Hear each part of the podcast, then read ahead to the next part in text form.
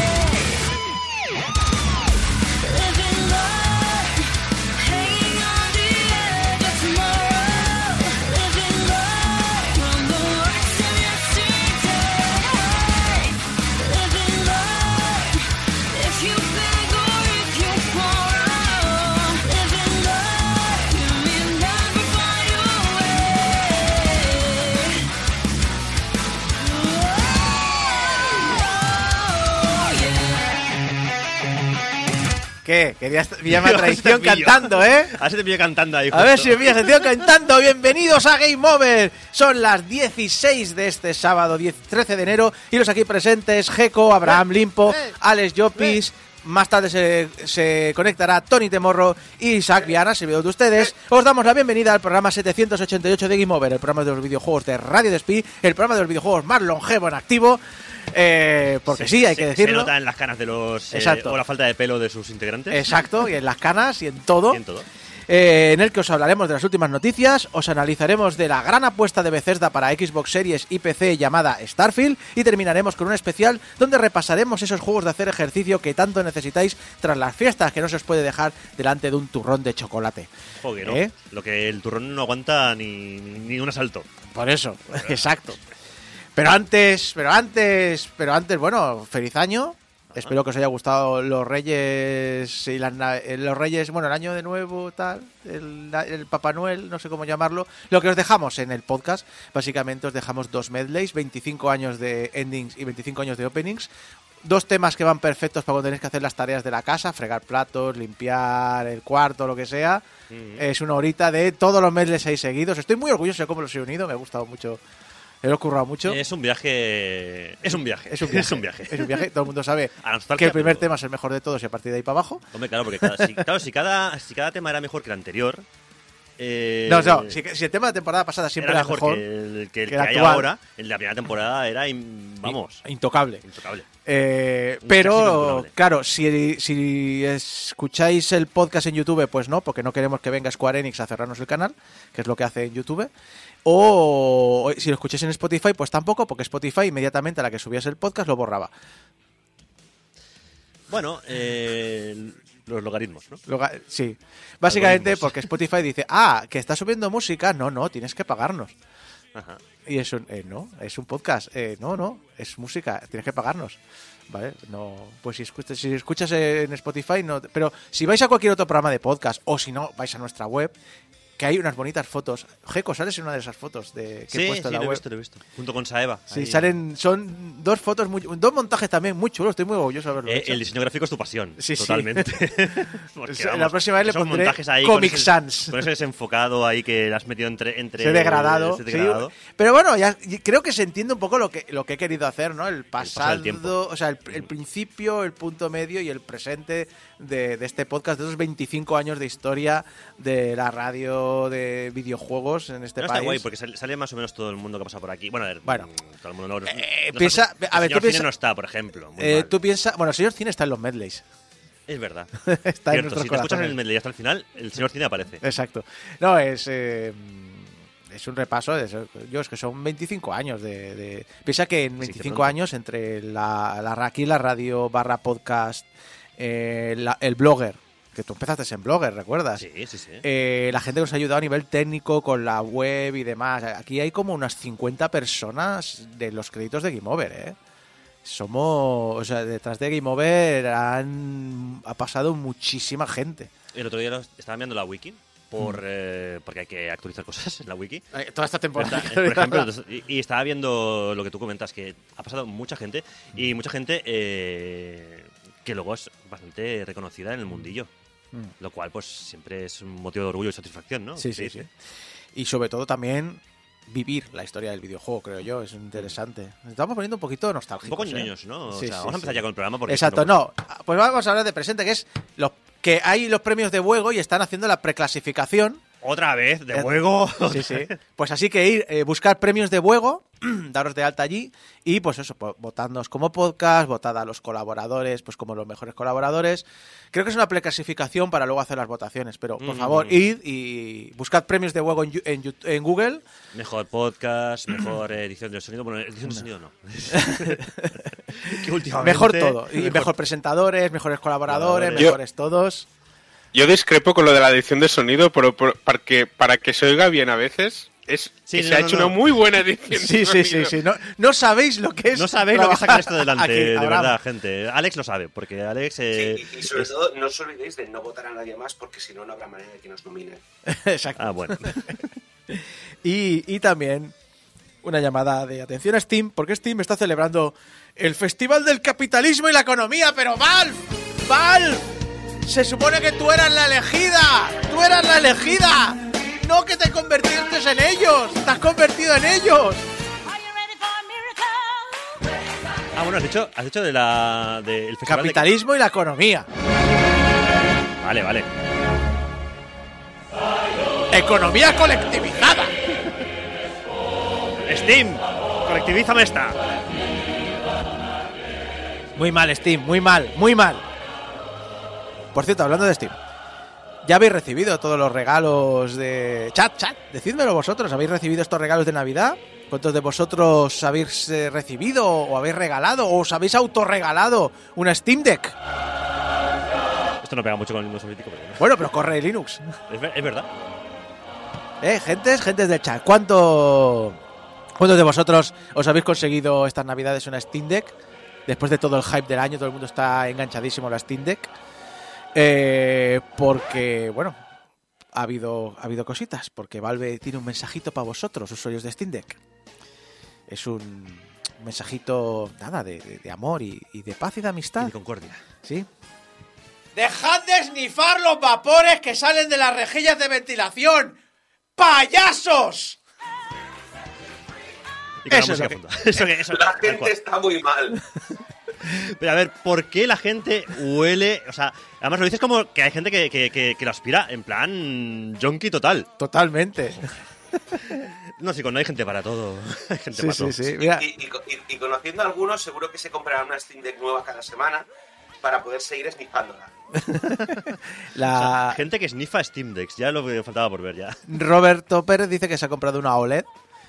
Ya que, ya ahora, que ahora- huele. ahora la renovaban y era, era mucho mejor esperar a la renovación porque salía mejor de precio, eran mejores máquinas y se están cargando ya la parte. Solo va, va a haber una LCD. Se han cargado ya, por, por cierto, el SSD. Eh, sea todo en MVE, es decir, está, está muy bien. Eh, Mira, Mando Games ha comprado algo que huele a naftalina. Sí, sí, sí, un Commodore Mini. También está el Commodore Maxi. También está el Commodore Maxi. Eh, eh, Mando Games. eh, Magno Games. Y, y bueno, hombre, a ver a qué huele. Eso es normal. No, no, no es normal. No, no escuch, no, no oláis los vapor de ventilación. Lo jodido es A que ver, dices. No hay ningún problema si lo hacéis de manera casual y accidental, pero no enchuféis la napia a Uy. ningún sitio especialmente raro. Casualmente se me ha metido la Steam Deck en la nariz. Casualmente. No seáis Albert Rivera.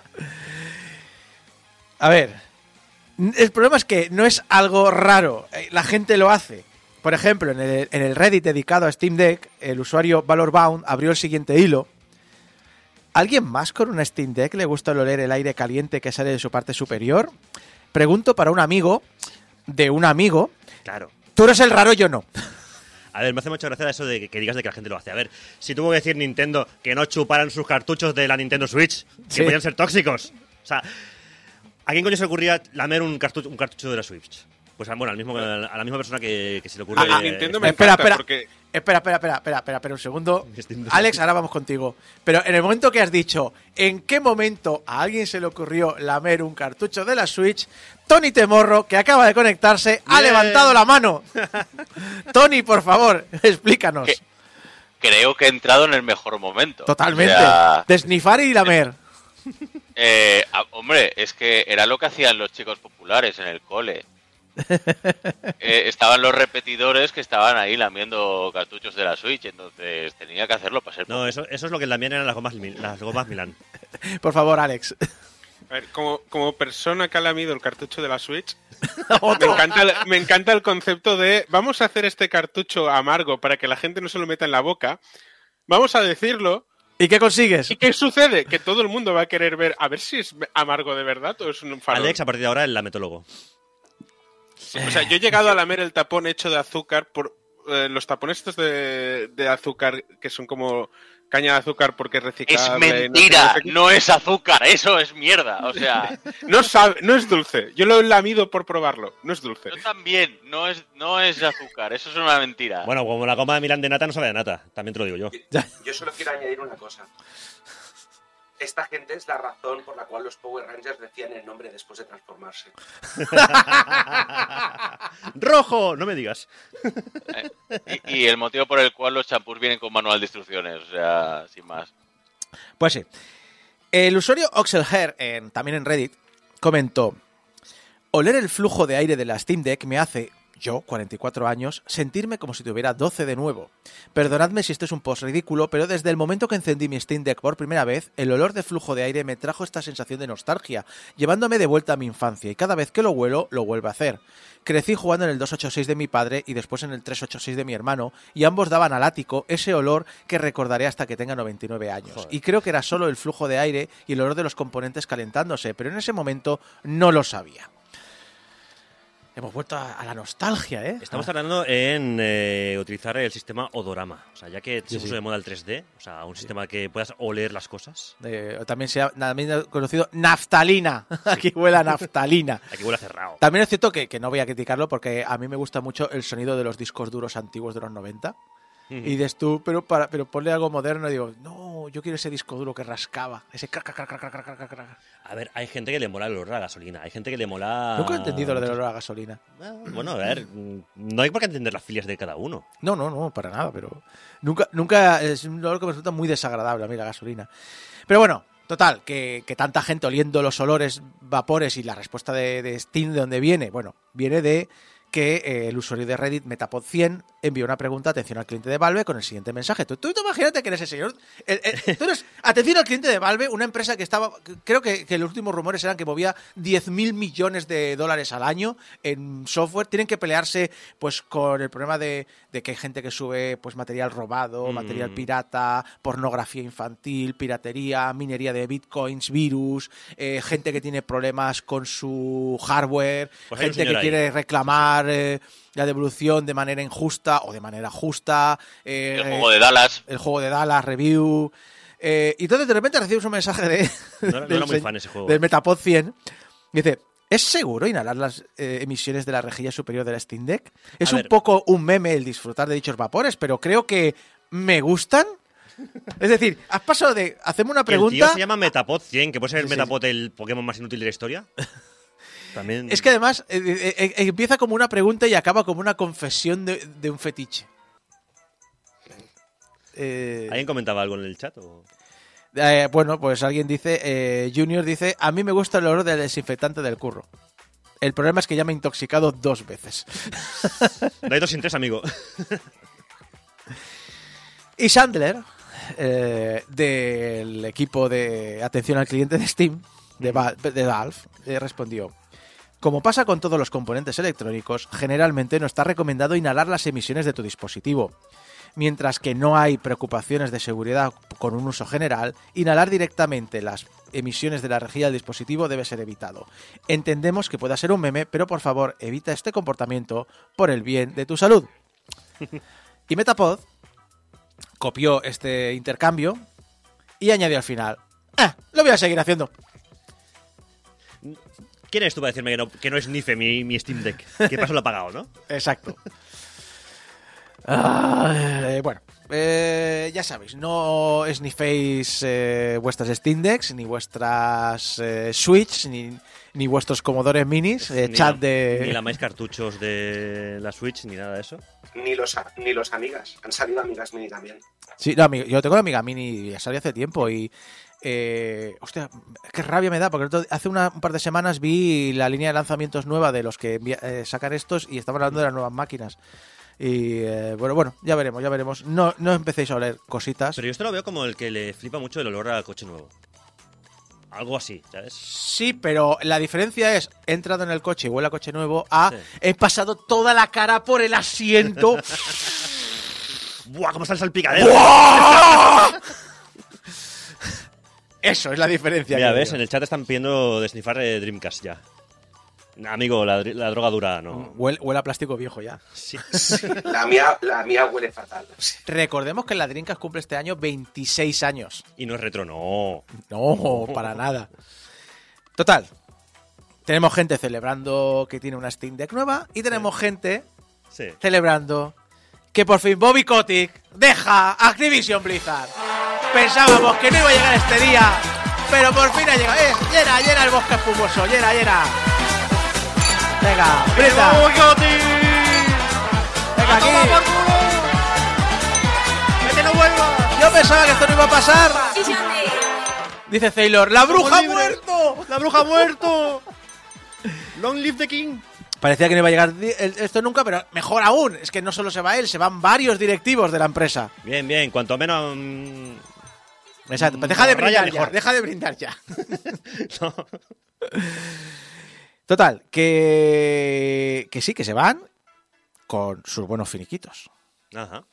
Que se va por con la tajadita, ¿eh? A ver, por una parte, bien, se va. Por otra parte, se lleva un buen pellizco, ¿no, Isaac? Sí, lo que ocurre es que probablemente, al igual que yo, estoy recordando la tabla de finiquitos de hace unos años. ¿Se acuerdas que eran Sí, de qué 250 a tiempos 300 millones de dólares por irse de la empresa? Sí, sí, sí. Había incluso una cláusula de que si se moría también cobraba por irse Sí. difunto. Exacto. sí. El problema es que sí, pero no. Esa tabla existe y es, y es corriente y es actual, pero no los valores que salen en ella. Es decir, es, es decir, él se va con un finiquito de unos 15 millones. De hecho, de los directivos que se van, ni siquiera es el directivo que se lleva más dinero de este, de, de este finiquito. Ah, ¿Vale? no es el que más se lleva. no, no. Tiene algunos que se llevan 20 y pico millones. El típico que estaba todo, todo este rato callado y a lo mejor era peor todavía, ¿no? Ah, no, yo hablo de finiquito, que es peor o no. Bueno, eh, como- como- a ver, era gente, era gente metida por Bobby Kotick, que ha crecido con Bobby Kotick, Mm. y que recordemos que cuando ha habido que mm, repudiar a Bobby Kotick, le han apoyado. Es decir, eh, Bueno, es pero lo eso, no- es normal, ¿eh? O sea, apoyas al, al que te ha metido en el, claro, y te ha en el hecho millonario. Claro. Se va con 15 millones debajo brazo, que no son 250, 300, que como, como decían en una Mm. web, 300 millones es lo que cuesta hacer The Last of Us 2. O Spider-Man 2. ¿Vale? Es decir, eh, estamos hablando de que una persona se lleva un, un dineral con el que se financian juegos de 6 años y 1.000 o 2.000 empleados, ¿eh? Sí, sí, sí. Y esto, según explica la web Aftermath, es porque las cifras se establecen según los valores de la empresa, es decir, el valor capital de la empresa y demás. Eh, eh, claro, como esta tabla estaba hecho con los valores de 2020 que estaban sobredimensionados, eh, pues teníamos estas cifras muy elevadas que además hay que sumar otra cosa. Hay ciertas cláusulas. Estas, esto está hecho para que mm, no se vaya de la empresa, porque muchos, muchos de los rendimientos te lo dan como en, como en opciones y demás, como en acciones y demás. Total, que hay cláusulas que modifican que si tú sacas este dinero por otras partes, es decir, si yo ya te he dado unas acciones que te dan un dinero y tú esto lo cobras, eso no te voy a pagar de nuevo esto, porque ya lo has cobrado. Y claro, lo que, lo que quiere decir es que no es que Bobby Kotick cobre 15 millones, es que los 300 millones que le han prometido ya los ha cobrado por otro lado. Así que Activision no se los va a volver a pagar. Y tú dirás, ¿cómo es que ya los ha cobrado? Bueno, es que recordemos que Bobby Kotick tenía 4,3 millones de acciones en Activision Mm. Blizzard. Sí, era el máximo, Microsoft. ¿Era el máximo accionista o de los que más? No sé si el máximo, pero bueno, es, una, es Bueno, un pico, es un paquete grande es- de es un paquete grande Sí, sí, sí. que Microsoft ha comprado a 95 dólares la acción. Por lo tanto, solo en acciones se han bolsado 400 millones de dólares. Ujú, ujú, ujú. 400 millones. Y se iba a llevar 250, según decían. Sí, sí. ¿no? De, de finiquito. Exacto, o sea, Yo Son, cuatro- son compensa. 400 millones de más. exacto. Sí. Son 400 millones más los 15 millones de finiquito y no se sabe si ha, si ha cedido o no, pero tenía la opción de la compra de 2 millones de acciones. Porque recordemos que, claro, como no es pública, la em- o sea, no tiene accionariado público la empresa, No podemos saber estos datos privados porque no tiene necesidad la empresa de hacerlos públicos. Eh, entonces, sabemos que una vez mm, comprados, se le daba la opción de comprar, no sabemos a qué precio, dos millones de acciones. No sé, ya dicen en el chat eh, que, que falta de gulag ahí. Mm. Hay una falta ahí de, de. de, vamos, de. Hay una falta de, de gui- de guillotinas ahí. Sí. Guillotinas, guillotinas. Además, no es, que, es que con tantos millones es que ya no sabes ni qué tienes. O sea, llega un punto que dices, eres incapaz de, de- de- de procesar el dinero, ¿sabes? Eh, el- al final, eh, mirando estas cosas, lo que aprendes es no tienes que tener el dinero, tienes que tenerlo invertido y vivir de los réditos. Porque Mm. si tienes ese dinero, te lo van a gastar. Y cuando te gastas el dinero, ya no te queda nada.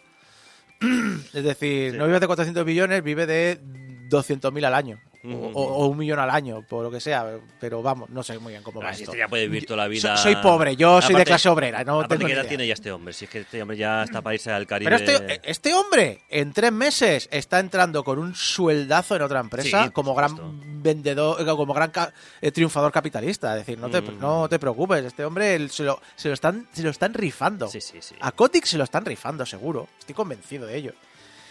Y hablando de gente que le dicen que deje de hacer cosas y las hace igual, Square Enix. Que cuando, cuando El tiene, mal. exacto, cuando tiene tiempo libre entre cerrar canales de YouTube y cerrar canales de YouTube, Sí. Eh, eh, eh. ¿Eh? ¿Eh? cerrando- ¿Square Enix? cerrando- ¿eh? ¿Square Enix? ¿Eh? Hijos de. Y, y no te olvides de, y no te olvides de cerrar juegos que acabas de lanzar. Exacto. Tienen micropagos, con lo cual, Mm. básicamente, la gente que se acaba de gastar 90 pavos, de repente dice, ah, que no puedo usarlos. Claro, claro. Pues al igual que eso, pues, pues mira, eh, ¿sabéis este meme de eh, un autor de ciencia ficción escribe un dispositivo como una advertencia y Mm. 20 años más tarde una empresa crea ese dispositivo diciendo, por fin hemos hecho el dispositivo que imaginó este autor que llegaría algún día a la vida real? Sí, pero claro, el autor lo imaginó como algo muy malo, no como, algo, no como un progreso buenísimo. Pues lo mismo pasa, lo mismo pasa con Square Enix. Takashi Kiryu, que no es el Kiryu malo de la saga No. Yakuza, sino que es el presidente de Square Enix. A ver, malo es. Malo es, pero, pero no es el Kiryu malo. No es el Kiryu malo de. Bueno, es el. Kiryu malo, pero porque el otro es de ficción. A ver, es Kiryu, es malo, pero no tiene Exacto. nada que ver con la Yakuza. Takashi Kiryu. Que eh, sepamos, igual sí. que también. sepamos. Eh, pues es presidente de Square Enix y cada año hace una carta de año nuevo, hablando de sus cosas, eh, sus cositas. Estamos diciendo que el Kiryu bueno es el de, el de Yakuza. Sí, como sí. Si la- como si Yakuza fuera, yo que sé, una organización. Ya, recordemos, eh, recordemos que el juego se llama Yakuza y no sé por qué se llama Yakuza en vez de llamarse civil. De llamarse Civilian. Exacto. Porque No, básicamente. no- es- no es por nada, pero el Kirio de Yakuza es bueno porque es ficción. Exacto. O Eh, sea, correcto. lo- la- las cosas malas son las que ocurren de verdad. Eh, sí, Claro. sí, sí. Y, y recordemos que Yakuza, digo, Yakuza Kiryu, eh, que Takashi Kiryu cada vez está convirtiendo a Square Enix en Shinra de Final Fantasy VII. sí. Porque, Oye, pues eh, sí, es verdad, ¿eh? En 2022, no, no, no es, no es un chiste mío, es un chiste repetidísimo de Twitter, ¿eh? Es decir, eso lo, lo he copiado de allí. En 2022 defendía meter NFTs en sus juegos, en 2023 existía que el blockchain es el futuro y ahora, como no, como buen tecnobro, en la nueva carta para este 2024 su nuevo juguete es la inteligencia artificial. Está muy emocionado con la entrada del chat GPT y todas las IAs generativas que han aparecido y explotado a lo largo de este año. Os voy a leer un par de, de recortes de la carta. Ajá, muy bien, muy bien. Creo que la inteligencia artificial generativa tiene el potencial no solo de remodelar lo que creamos, sino también cambiar fundamentalmente los procesos por los que creamos, incluida la programación. ChatGPT, programa de Final Fantasy VII Remake. Que me quiero cargar al, al pesado este que tarda 15 años en hacerme cada parte. Tenemos la intención de ser agresivos en la aplicación de la inteligencia artificial y otras tecnologías de vanguardia tanto a nuestro desarrollo de contenidos como a nuestras funciones de publicación. A corto plazo, nuestro objetivo será mejorar nuestra productividad de desarrollo y lograr una mayor sofi- sofisticación en nuestros esfuerzos de marketing. A largo plazo, esperamos aprovechar estas tecnologías para crear nuevas formas de contenidos para los consumidores. Muy bien. O sea, básicamente y de manera resumida. Uno de los problemas que tiene Square es que cada año saca juegos más genéricos y más de mierda. Y su objetivo el año que viene es sacar juegos genéricos y de mierda aún más rápido. No, no, no. El objetivo para este año es que los tres focos de inversión donde centrar esfuerzos son el, el entretenimiento blockchain, o sea, Web 3.0, la inteligencia artificial y la nube. Y la nube. Pero no juegos. ¿Jo, para qué? ¿Qué, qué somos? ¿Qué somos? ¿Konami? Konami aún está preparando dos remakes. A ver, Konami aún tiene pachincos. Que algo Exacto. es algo, ¿sabes? Algo es algo. Que tiene. Que, que te remaquea las escenas de, de- de- de Metal Gear Solid 3 para el pachinko. Y no quiero terminar. Porque ahora vamos a pasar al análisis y al juego de la semana. Eh, no quiero terminar sin decir que Starfield. Starfield todavía no tiene disponible. ¿Qué vamos a hablar de Starfield? Y entonces quiero decir, dejarle este- esta perlita a Abraham. Se va a dejar votando. Sí, sí, porque luego, porque él, él le va a pegar tal patada al balón que lo va a reventar en el sitio. Starfield todavía no tiene disponibles las herramientas oficiales para crear mods, pero eso no ha disuadido a la comunidad de arreglar el puto juego. Perdón, de añadir su- sus detalles de imaginación y, y- y volar y demás eh, al juego. Nexus Mod lleva ya más de 6.000 mods dedicados al título sin tener las herramientas oficiales. Yo solo añadiré que una de las razones por las que se dice que Bethesda no ha sacado las herramientas de mod desde el día 1 es para que la gente no supiera cuán poco contenido había dentro. Bueno. Eso se puede comentar ahora, ¿no? Exacto, poco contenido, ¿no? Pues vamos a verlo en el análisis de esta semana.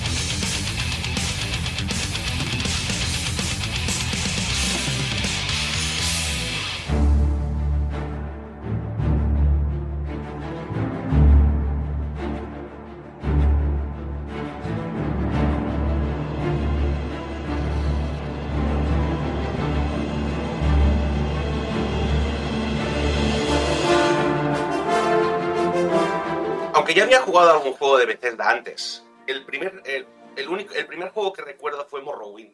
Pero que, que lo único que recuerdo de él es que me gustó lo suficiente para comprarme la edición del coleccionista de Oblivion. Por cierto, edición del coleccionista de Oblivion. Eh, y es que Oblivion lo recuerdo como un juego real, que me pasé horas explorando. Y sobre todo, es un juego que me pasé horas explorando por lo bien montada que está su misión introductoria. Somos un don nadie, un prisionero, que además el, el Dumner que está delante de la celda delante nuestro nos recuerda perfectamente que somos lo que somos. Y además tiene un insulto preparado, da igual el- el- la raza que tengas. O sea, es, es malo para todos. Pablo Motos. para los- ¿Eh? Sí, exacto. Peor. Y estamos ahí para pudrirnos. Y entonces de repente llega el rey Uriel, con la voz de Patrick Stewart, acá Capitán Picard, Sí, sí. y nos dice que ha tenido una visión, que va a morir esta noche y que yo voy a tener un papel importante. Y tras un emocionante descenso por las catacumbas, por cuevas, con la Guardia Imperial tratando en vano de proteger la vida del rey, muere y nosotros escapamos por un túnel a la luz. Se atisban unas ruinas al otro lado del río y detrás nuestro está la capital. A partir de ahí podemos ir a cualquier lado del juego. El tutorial dura más o menos una hora, pero sobre todo lo que nos viene a decir es que podemos hacer lo que queramos.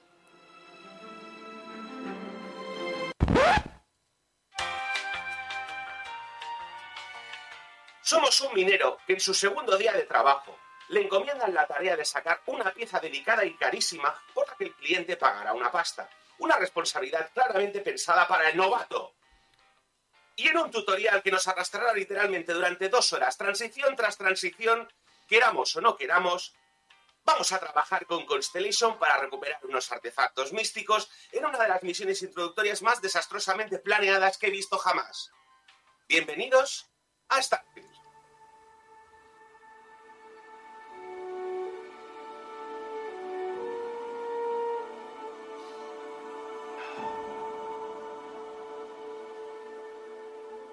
Starfield afirma ser un juego de rol ya sabéis, esos juegos donde podemos interpretar a un personaje cuyas decisiones suelen acarrear consecuencias. Yo digo que eso no es del todo cierto. El videojuego quiere ser un juego de rol, como Skyrim o Cyberpunk 2077. También quiere ser un juego de exploración espacial, como el No Man's Sky o el Elite Dangerous. También quiere ser un juego de aventura de consolas, como el Last of Us o el Red Redemption 2. Y al mismo tiempo tampoco quiere serlo. Eh, Starfield es un juego con una identidad un poco confusa. Me ha quedado Pero clarísimo todo. Me ha quedado clarísimo lo que... Lo que, Que es el chichi limoná. Sí. Sí. Podemos afirmar sin duda que trata de hacer todo eso, como si alguien tachase una lista de tareas a completar. Tiene un sistema de progresión por niveles, nuestro personaje puede tener diferentes trasfondos, así que oficialmente podríamos llamarlo un juego de rol. Podemos explorar planetas, si hay combates espaciales, si tenemos naves, si podemos viajar con ellas, así que podríamos decir que es un simulador espacial. Y tiene una trama, y escenas de acción, como si fuera un juego de aventuras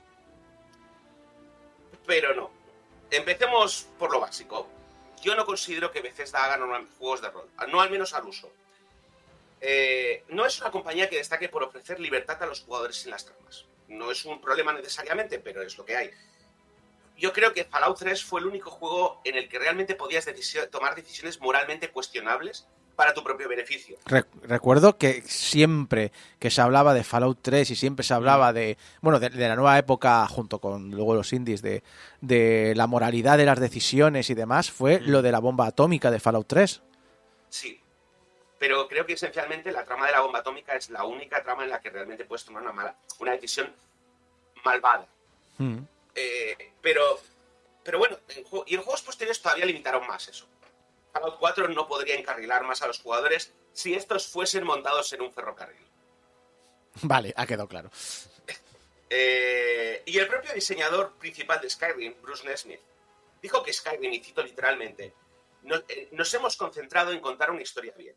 Hay puntos de decisión en la línea de las misiones que pueden alterar cosas, pero a nivel global tenemos una sola trama. En general, la estructura de misiones en Skyrim se parece más a Oblivion que en Fallout 3, en la que tenemos más misiones, pero menos tramas. Y, y como digo, todo esto está muy bien, no es necesariamente un problema, pero no es un juego de rol, es una aventura. O sea, si tú no tienes una trama con múltiples decisiones que tomar y no hay una. No hay un. no- o sea, no es que haya finales buenos o finales malos, porque eso también lo tienen las aventuras. Es que si tú estás interpretando a un personaje y quieres tomar una decisión y no te deja tomarla, no es un juego de rol. ¿Sabes a, ¿sabes a qué me ha recordado? Hemos vuelto, No. hemos vuelto a los 90. Siempre que hablamos, eh, siempre hablamos de volver a lo antiguo. ¿Tú te acuerdas la discusión que había en los 90 sobre el RPG occidental y los JRPG? Que los fans de los RPG occidentales decían los JRPG no son juegos de rol porque mm, eh, es, eh, la, la aventura está encarrilada, no puedes salirte de ella. Claro, es que la cosa es esa. ¿Hablamos de juego de rol como mecánica o hablamos de juego de rol como lo que es realmente un concepto de juego de rol? Porque para mí lo que es la mecánica de un juego de rol no es, una, no es un juego de rol, es una mecánica de progresión por niveles. Y, casi todos los juegos incorporan hoy en día eso en alguna u otra medida. Claro, pero el- yo creo que en los 90 era más eh, destacable porque en los 90 como mecánica sí que te valía. Pero no te, porque no teníamos tanta, tanta variedad y tanta experimentación. Creo que hoy día es más complejo. Ahora mismo, mm, ahora mismo es raro que un videojuego sea de un género. Todos los videojuegos incorporan pa- pequeñas partes de diferentes géneros. Ahora mismo la, la- la ficha de personajes, la progresión, lo tienen muchos títulos que no son de rol, ni, siquiera, ni siquiera te venden que son de rol, pero tienen mecánicas de, de juego todos de del rol. mundo abierto tienen progresión por niveles. Sí, sí, sí. Entonces, eh, y de hecho, ya que estamos con esto, vamos a hablar del sistema de niveles de, de Starfield. El juego cataloga nuestras habilidades a través de un sistema de conocimientos que podremos mejorar si se cumplen varias condiciones, a saber que tengamos puntos libres, ganamos uno por nivel, si hay, y, si es una mejora si es una mejora de la habilidad, porque tienen cuatro niveles de maestrías, hemos de haber cumplido unos requisitos previos, como una especie de desafíos. Y si es una habilidad de nivel superior, además, tenemos que haber invertido un, un mínimo número de puntos en niveles inferiores. Y el puto problema es que estas habilidades a veces desbloquean cosas que necesitamos. O sea, me parece criminal, por ejemplo, que no puedas usar la mochila de saltos sin gastar un nivel. O, o que no podamos apuntar con las naves. O que no puedas capturar naves, aunque no puedas pilotarlas, que no puedas capturar naves de nivel alto porque no tienes suficiente nivel de pilotaje. A ver, que no quiero llevarla a la base, simplemente quiero marcar que es mía. ya, ya llamaré a la grúa. Cóbrame por llevarla a, a, a la- hangar. Déjame pagar por llevarla a, a, a una base y cobrar y, y venderla. Pero no, no, todo esto hay que costar niveles. Y, y yo qué sé, son cosas como, por ejemplo, que existe una habilidad que yo no sabía que existía al principio, que es flotar con la mochila de salto. Para poder usar eso tienes que invertir un mínimo de 15 niveles, pero también tienes que saber que está ahí. Porque claro, no te lo dice claramente, a menos que te pongas a explorar el mapa de habilidades. Y es una habilidad que va muy bien si, si, si eres un sniper, porque te permite alejarte de los enemigos, pero para poder desbloquearla tienes que hacer acciones de cuerpo a cuerpo constantemente. Eh, eh, no sé, la lista es complicada. Y además esto no sería un problema, si no fuera porque la progresión de niveles se ralentiza a partir del nivel 40 y se vuelve glacial a partir del nivel 60. Con 60 niveles apenas habéis empezado a rascar la superficie del árbol de habilidades, porque estamos hablando de 82 habilidades con 4 niveles, es decir, necesitaríamos 328 niveles para desbloquearlo todo. Y sí, si fuera un juego de rol, no necesitaríamos desbloquearlos. Pero es que el problema es que muchas de estas habilidades son necesarias. Como por ejemplo poder abrir cerraduras. Es lo que estaba yo pensando. Digo, eh, es que todo lo que estás diciendo es que necesitas unas habilidades muy básicas y encima el juego no te, no te avisa cuáles son las. Sí, la parte. Yo, me hace mucha gracia porque en muchos juegos de estos de. Tú puedes des- decidir ser más guerrero, puedes decidir más, Sí, más sigilo, tal. pícaro, Pero un- al final, siempre. Es decir, vale, pues yo quiero ser eh, un tanque. Yo paso de, de abrir cerradura y tal, yo por la Mm. puerta principal. Pero al final, es un, siempre va a haber una cerradura que tengas que abrir. Y además, Sí. y además sab- ¿sabes cuál es? Porque todas las cerraduras que te dan loot extra son nivel. pff, me lo invento, ¿eh? Ahora, bueno, Mm. ahora no me acuerdo del juego. Ahora no me acuerdo. O sea, yo he jugado al Starfield, pero hace ya muchos meses. Pero me lo invento. Ah, esto necesita nivel 15, pero la que tienes que pasar necesita nivel 3. Que es el nivel mínimo que le puedes poner de puntos en esa habilidad. Es o al decir, revés, tienes, tienes, tienes cerraduras que son de nivel maestro sí. para evitar que las desbloquees antes de tiempo, pero De- si quieres puedes desbloquear. De hecho, ¿sabes dónde pasa esto también? En Cyberpunk 2077, que me acabo de acordar. Cyberpunk 2077, tú puedes... mm, Tienes mil caminos. La gracia de ese juego, igual que Deus Ex, es que tienes muchas maneras de entrar y hacer una misión. Pero el asunto es que si hay un punto de choque donde tienes que abrir una, forzar una puerta, esa, esa puerta requiere los puntos mínimos de creación de personaje. Y entonces es un... mm, esto es un poco forzado. Sí, pero en Cyberpunk 2077, si no me equivoco, que no me equivoco en ese sentido, ah, puedes mm, reponer los puntos como quieras pagando un dinero. Sí. Y aquí no sé si, me parece que no, ¿no? Eh, Abraham, en este, en Starfield, o sea, lo que, a, a- lo que a- a eso, a eso iba. Que es que el problema es que no puedes hacer respect. es que eso es y muy es un gordo, problema ¿eh? porque hay habilidades que hasta que no las desbloqueas no sabes que son completamente inútiles. Por ejemplo, métodos de investigación es una habilidad que lo único que hace es reducir el coste de investigar tecnologías. El problema es que el, el árbol de tecnologías es finito. Cuando, se te- cuando haces un New Game Plus, todas las tecnologías que has investigado siguen investigadas, con lo cual invertir cuatro puntos en, en ese árbol de habilidades es igual, invertir un solo punto en ese árbol de habilidades es completamente inútil. Para que cuando llegues al final de la primera partida, tendrás suficientes materiales para desbloquear todas las árboles de investigación. No hay ninguna razón para pillar esta habilidad. Pero no te lo dicen y no lo sabes. ¿Y qué vas a hacer? ¿Vas a resetear el juego otra vez? ¿Vas a hacer trampas? A mí esto me parece un punto negro, negrísimo, ¿eh? Pero juego. a mí me pasa en todos los juegos de rol, siempre hay como una, un par de habilidades que pienso, ¿para qué están? Porque son bastante inútiles, aunque quieras rolear en ese aspecto. Ya, lo que pasa es que a veces justamente es eso. Muchas veces mu- algunas de estas habilidades son roleables.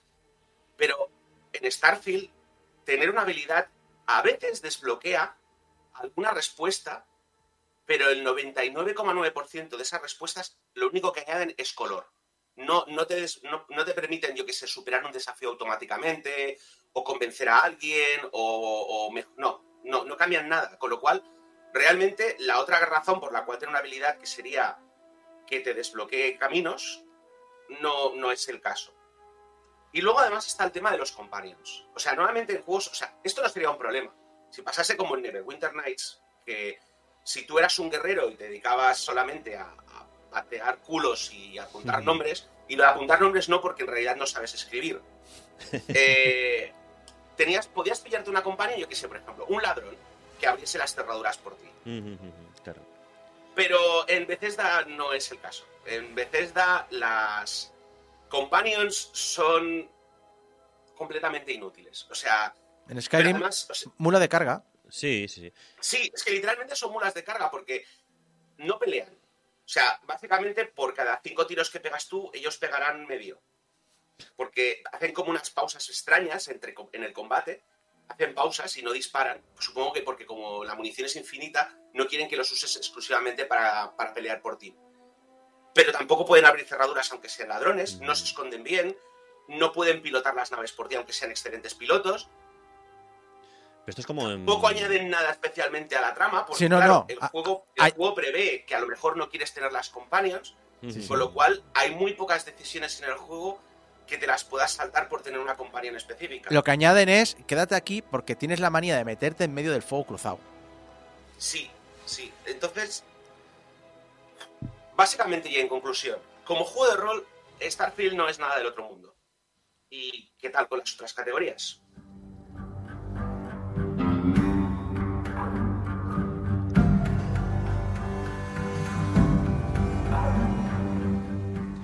El combate en Starfield es en general una mejora respecto a Fallout 3, New Vegas y Fallout 4.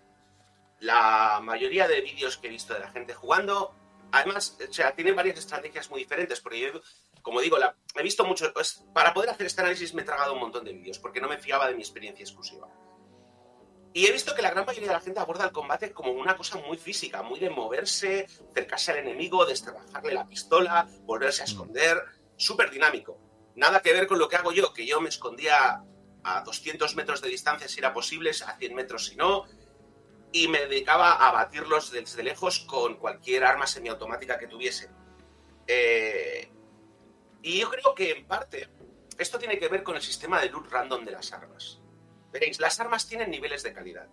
Y luego tienen modificadores y encantamientos. En serio, las pestañas de estatus, los efectos de las armas y armaduras todavía los llamaban encantamientos en la versión de octubre. No sé si lo habrán cambiado en la última. Y estos encantamientos modifican el uso de las mismas. Penetración de armadura, balas ácidas, cargador extendido.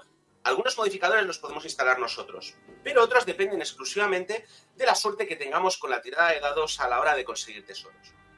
Y puesto que algunos de estos encantamientos cambian completamente el estilo de combate, y honestamente, o te sale una buena arma o te sale una chusta, los jugadores muchas veces adaptan el estilo de combate al arma que les haya salido más buena. Porque si no, los combates se hacen eternos. O sea, era muy común ver al principio, sobre todo en Reddit y compañía, eh, la gente quejándose de que en Starfield los enemigos a veces eran eh, cojines de balas. Es decir, que yo les vaciaba cargador tras cargador, tras cargador, tras cargador, y no parecían morirse. Y en realidad es muchas veces porque no elegiste el arma correcta. Eh, Pero Yo- es que... Sí, Yo- perdona, ibas a- Sí, sí, dice, yo reconozco que, que- que lo que dices del loot... Bueno, eh, es un problema que tengo en general con Bethesda, que es la manía de, te voy a poner objetos inútiles y, y claro, tú al principio del, del juego no sabes, pues, esto dice que vale 40 créditos a lo mejor. Pero, y además tiene, tiene la coña que te dice, vale 40 créditos y cuando vas a la tienda te dan dos. Y dices, pero no Sí. vale 40, no, vale 40 si lo compras. Espera, espera, Sí, tienes no, el micro apagado. Ah, sí, perdón, que tenía el micro. Que digo, eso, eso, eso que- quería también preguntarte, por el tema de inventario, Abraham. Es un hablando- coñazo. Porque todos los juegos de Bethesda, el inventario es infumable. Es infumable. Y se llena de mierda la más rápido que nada. inventario sigue siendo infumable. Sigue igual. Eh, No han aprendido nada. honestamente, Yo lo único, yo, la razón por la que el juego ha sido tolerable para mí en este aspecto es porque nada más empezar el juego me añadí 10 toneladas de carga, de capacidad de carga para mi personaje para evitar tener que gestionar el inventario. Y luego la. Y luego, bueno, no te olvides que eh, dices, vale, tengo un montón de cosas, las voy a vender, pero las tiendas tienen dinero limitado. Y entonces tienes que ir a la tienda, vender lo que puedas, se quedan sin dinero, entonces tienes que salir, darle pausa, espérate 24 o 48 horas, vuelve a entrar a la tienda y dices, no me aportas nada. Porque claro, No, no. pasar el tiempo no, no afecta al juego en absoluto. No hay misiones críticas con el tiempo, no hay, que yo sepa, eh, porque yo juego unas 40 solo, y pico solo horas. hay, una, solo, hay- solo hay, un, solo hay una, una categoría de misiones críticas que, de tiempo que son las de pasajeros. Si pasas demasiado tiempo con los pasajeros en la nave, se cansan y se van. Pero vamos, pero que- son misiones opcionales. O sea que. eh, es, es un, es un. El tema inventario me pareció que, digo, a ver, que yo lo entiendo que. Yo entiendo que en Skyrim, que era un juego de hace 15 años, que venía del mundo de PC. mm, Yo, yo entiendo que venía, venías de otro, de otro punto de vista, pero que ha pasado mucho tiempo y que este tipo de cosas ya las tenemos como pasadas de. Son cosas que ya solamente ves en juegos de Sí. Bethesda. Y, Sí. y no solamente eso, sino que la economía del juego está rotísima. O sea, eh, te dan una. O sea, las, ar- o sea, las armas pueden valer 5 dólares o 5 mil. Pero luego la munición te cuesta. O sea, tranquilamente te puedes gastar 50.000 créditos en munición. Y las naves. Y básicamente 50.000 créditos es como una quinta parte de lo que te cuesta una nave de, nivel bajo o una décima parte de lo que te cuesta una nave de nivel alto. Que son los únicos precios que he visto razonables, los precios de las naves. Eh, esencialmente, teniendo en cuenta que, una, que la casa más cara en el juego vale 100.000 dólares, la casa más cara del juego me cuesta dos recargas de munición. Bueno, también. O sea- pero también la munición es bastante más valiosa en este juego que no tener una casa. Sí, no sé. Y luego ya, para terminar la sección de combate, me gustaría comentar que la IA de los enemigos no ha cambiado. O sea, es, es, es más o menos básicamente lo mismo. Los enemigos ya no se lanzan contra ti directamente siempre, a menos que vayan con armas cuerpo a cuerpo, en cuyo caso te hacen un Leroy Jenkins en toda regla. Eh, y en general tratan de buscar cobertura y dispararte desde ella a veces. Pero en general, supongo que para evitar que los jugadores campers como yo se aburran, salen, eventualmente salen y, y- y se exponen y entonces reciben una, una auténtica, o sea, ya sabes, Sí, bueno, pero eso, eso en todos los una, juegos. una pasti- una pastilla de plomo de 50 Sí. gramos eh, directamente en Pero vez. eso pasa en todos los juegos, Mm. pasa hasta en Gears of War, que es un juego de acción. Es decir, se tienen que exponer Sí, porque que- si no, no puedes hacer nada. Claro, lo que pasa es que no se nota tanto. A mí lo que me ha o pasado, sea, a mí me ha pasado bueno. que, que hay veces que no los encontraba. Yo me acuerdo los del, los del Mass Effect, que los del Mass Effect se te- había enemigos que se te lanzaban ahí a pecho descubierto y dices, Sí, sí. ¿dónde vas? No, pero a mí lo que me pasaba con Starfield es que, como se esconden, hay veces que, no, que, que estaba por ahí dando vueltas y de repente empiezo a recibir tiros y digo, ¿tú dónde has salido? No te he visto. Sí. Y luego, y luego además, yo creo que los que llevan la peor parte son los, las bestias salvajes. Las bestias salvajes, Bethesda no ha conseguido solucionar el problema de, de, de pathing con las con, con los con- básicamente si usamos una si nos dedicamos a saltar y esquivar a las bestias no nos dan. Y si tienes una mochila de salto directamente somos intocables. Hasta el punto de que yo eh, en la primera partida siendo de nivel 2 y teniendo solo la- la- el láser minero que es un arma que hace menos daño que un estornudo Sí, tres puntos de daño, me acuerdo. me salió un terromorfo de nivel 35, que es el, uno de los bichos más chungos del juego, que tiene 10 veces más puntos de vida que ningún otro bicho y que de un solo toque te mata, incluso aunque seas de nivel alto, y me lo cargué con un láser minero, porque lo que hice fue subirme a una roca y el bicho no podía darme. ¿Puedes explicar la mochila de salto? Que la has explicado un par de veces, pero lo has comentado un par de veces, pero para, La que la, para la gente de se haga una idea. La mochila de salto es la solución a Bethesda para que no te puedas quedar atascado y para que los enemigos no se puedan quedar atascados en la geometría del escenario. Es un jetpack. Básicamente, Un jetpack. como, como han tenido, no, pueden, no, no han querido poner vehículos y te dan una mochila que te permite saltar alto para compensarlo. Es como el de Andrómeda, el Mass Effect Andrómeda, Sí. pero solo que en Andrómeda sí que hay vehículo. Sí, sí, sí. Sí, sí. No he jugado al Mass Effect Andrómeda, pero esencialmente la mochila de salto te permite saltar alto. O saltar varias veces. O si desbloqueas una habilidad que requiere un mínimo de 15 puntos de, de- de niveles y un montón de horas de investigación, puedes hacer hover. Y, y ya está, es que no tiene mucho más. La eh, como te digo, se nota que o sea, se notaba que es una solución técnica para evitar problemas de pathing con los personajes humanoides, que son los enemigos más comunes del juego. Sí, porque el, el terreno es súper irregular y me parece que está generado proceduralmente, ¿no? El terreno está Sal- generado salvo- proceduralmente en su mayoría. Salvo los puntos clave de misiones y demás.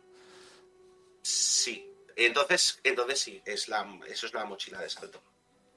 Sí que no sé, así como resumiendo, tenemos un sistema de combate de juego basado en micropagos. O sea, tenemos, un- perdón, tenemos un sistema de, de- de looting Sí. que es básicamente como si fuese un juego online micropagos. Pero sin pagar dinero.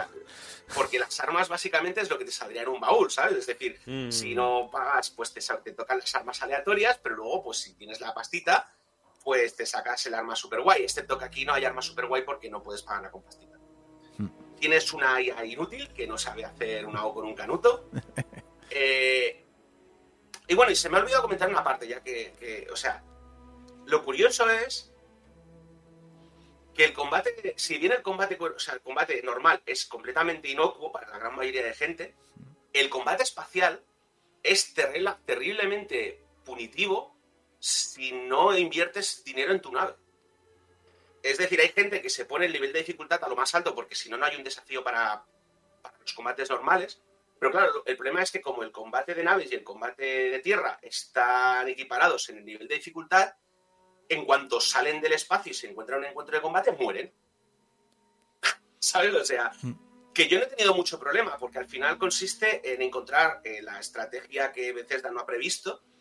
Eh, en mi caso, descubrí que armarte de, mis, eh, de armas de.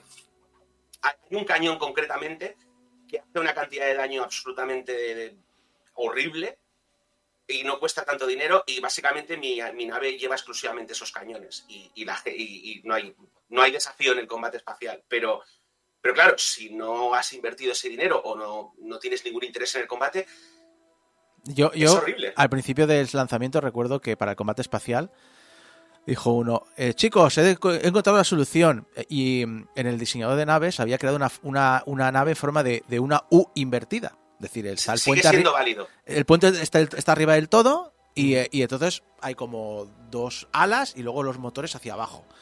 La- sí, ¿Qué ocurre? La IA apunta al centro de la masa. De la Entonces, masa. Si tú tienes un arma completamente, si tú tienes una nave completamente asimétrica, Claro, apunta eh, al centro. claro, y el centro es que, un vacío. que no hay nada porque en el centro está el vacío, o sea, está el centro de la U. No me fastidies. ¿Sabes en qué juego pasaba esto también en el Kingdom Hearts 2? Que te hacías una nave donut para que. Porque la IA lo que hacía era disparar siempre al centro de la nave, entonces si te hacías un donut, ¿vale? Pues- entonces, claro, eras inmortal. Pues eso. Eh, Así que, sí, así que, en fin, resumiendo, el combate mejor que, las, mejor que los juegos anteriores. Uf. Más o menos ahora mismo debemos estar al nivel de un juego del año 2003. Bien, Bethesda. Bethesda, Bethesda es una empresa de futuro.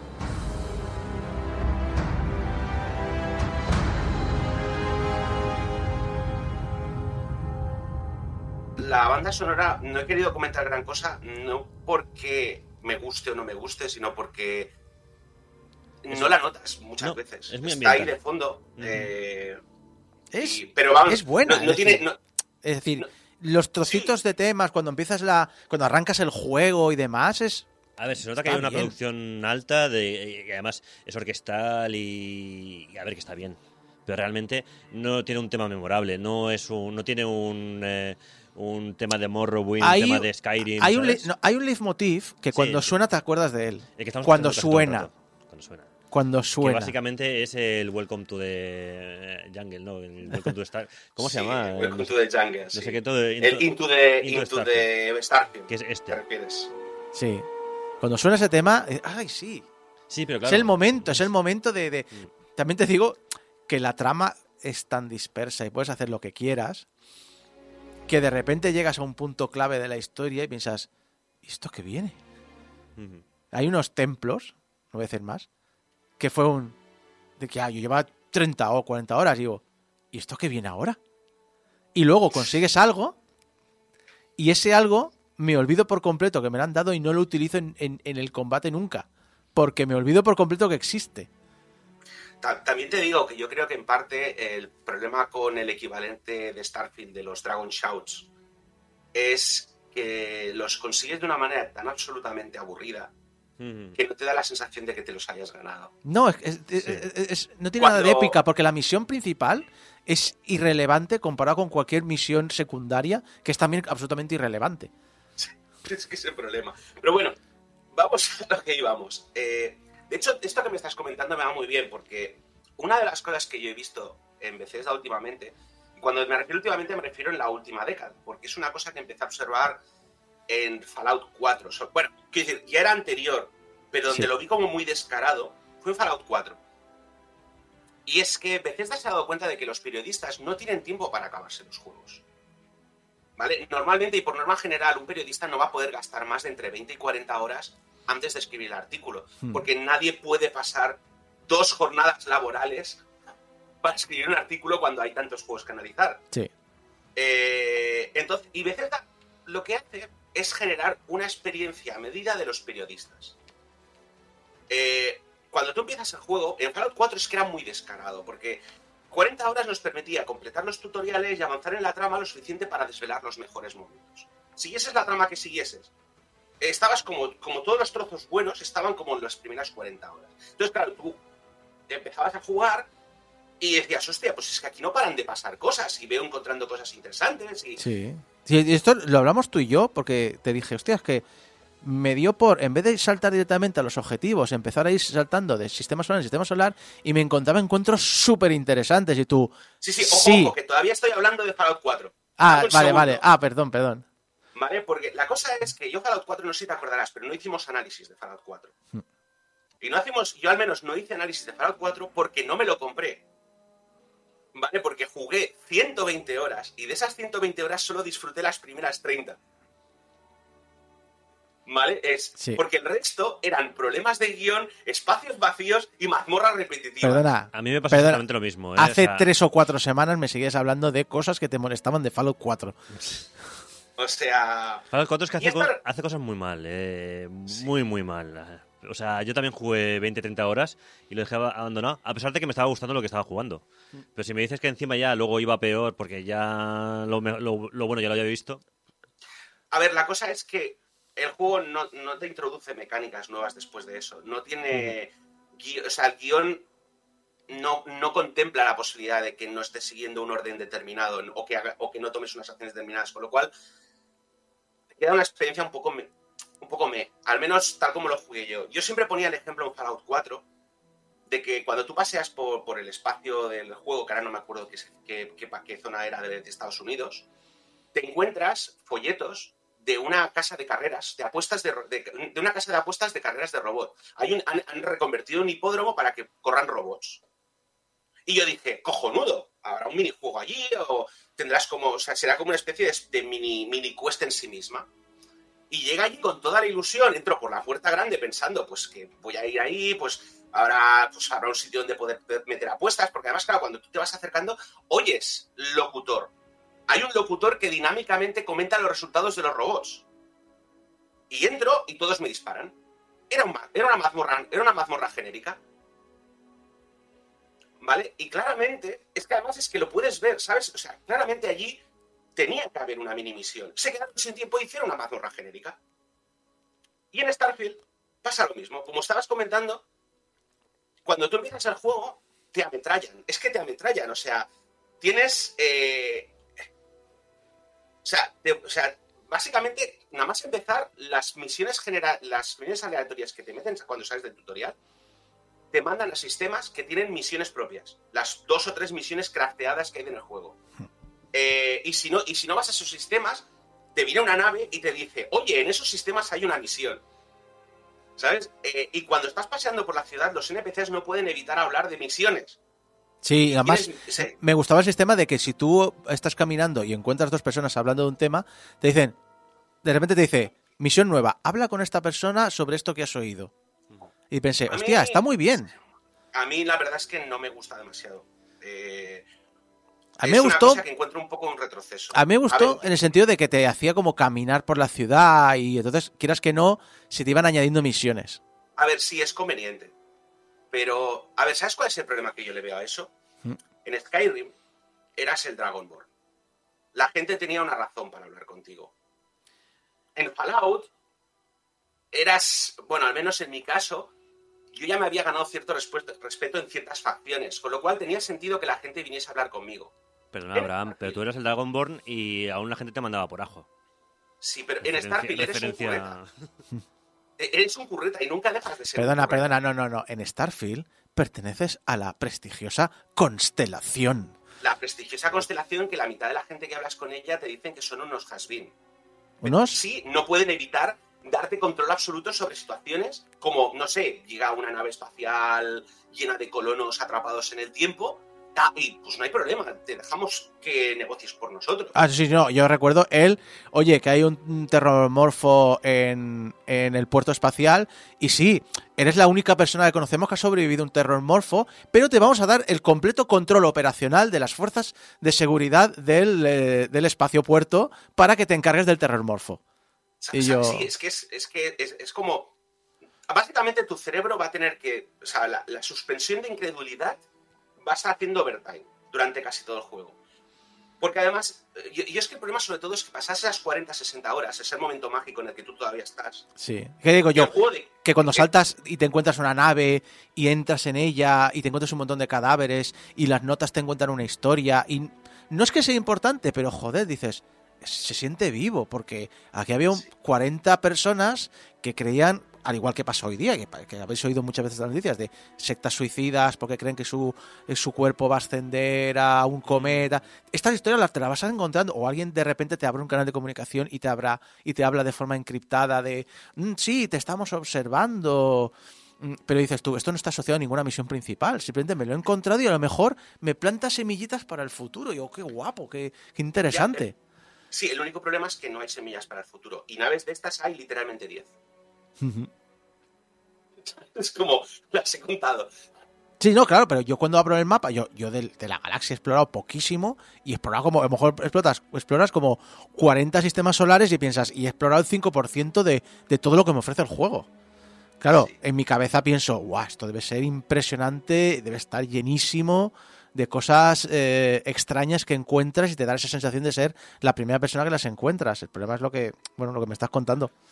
A ver, la diferencia principal es que en Fallout 4 los- todas las localizaciones, aunque fueran repetitivas, estaban hechas a mano. Y habían, depende de, depende de los números que mires, si cuentas solamente lo que son localizaciones como dungeons o también los sitios estos pequeños, como una cabañita que te puedes encontrar en algún sitio, habían entre 300 y 500 localizaciones hechas a mano. Hmm. ¿Vale? Eh, y todas tenían alguna cosa especial. O sea, no había un dungeon que no tuviese alguna nota que te explicaba por qué existía, o había un esqueleto colocado de alguna manera graciosa, o había un terminal que tenías que desbloquear para enterarte de una historia. Había, al menos un grupo de personas que había hecho algo ahí, quieres decir. Sí. Bueno, sobre todo que tenías un incentivo para explorar estas cosas, porque sabías que aunque la experiencia fuese a ir similar, no iba a ser exactamente igual. En Starfield, una vez exploras esas primeras 40 horas, te das cuenta de que el contenido se repite con una frecuencia bastante alta. Y es que, aunque no hemos podido confirmarlo porque todavía no han sacado el mod kit que nos permite ver dentro del juego todo lo que hay, eh, los modders nos han dicho que más o menos han encontrado entre 40 y 60 localizaciones. Literalmente, o sea, todo el juego, todo el, pozo de localizaciones que te vas a encontrar en el mapa es una décima parte de lo que había en Fallout 4. Que es un juego que tiene 10 años. Y que es un juego. Y que es un juego cuya extensión es un 1% de Starfield. Por decir algo, ¿eh? la- estoy inventando el, porcentaje, ¿eh? pero Y, y la cosa es que por necesidad, la gran mayoría de estas localizaciones son genéricas. Porque claro, el problema es que, a ver, y, y es un problema que me he encontrado. Hay una localización que aparece random, que son los laboratorios farmacéuticos Mulbridge. Los laboratorios farmacéuticos Mulbridge tienen una historia. Es un señor que se llama Mulbridge que intentó montar una empresa farmacéutica y le salió mal. Y te lo explica a través de las notas que encuentras en los terminales y del señor Mulbridge que se encuentra al final de la cueva muerto. Entonces, claro, cuando te encuentras siete laboratorios farmacéuticos Mulbridge, tienes un problema.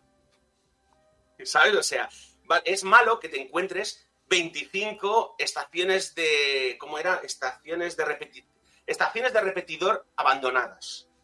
¿Vale? Es un problema. Bueno, Pero también es un problema encontrarse siete laboratorios farmacéuticos Mulbridge. Es un problema más gordo porque no te puedes creer que hay una historia o una trama detrás. Sí, mira, te lo explico yo. O sea, el tío se clonó 25 veces y 25 veces hizo lo mismo, porque claro, era la misma, la misma persona haciendo lo mismo. Y yo creo que el resultado de todo lo que pasa, toda esta experiencia de usuario y toda esta generación de niveles, lo que nos ha dado es lo que hemos visto. Los análisis de la prensa puntuaban Starfield muy alto. Porque, claro, las primeras 40 horas son cojonudas. Bueno, es, son, es discutible, pero son cojonudas, Son buenas, así. son buenas. La experiencia es buena. Pero luego ves, por ejemplo, lo que ven los usuarios que han jugado más de 100 horas Y son experiencias largamente negativas. ¿Por qué? Porque esencialmente no hay nada ahí detrás.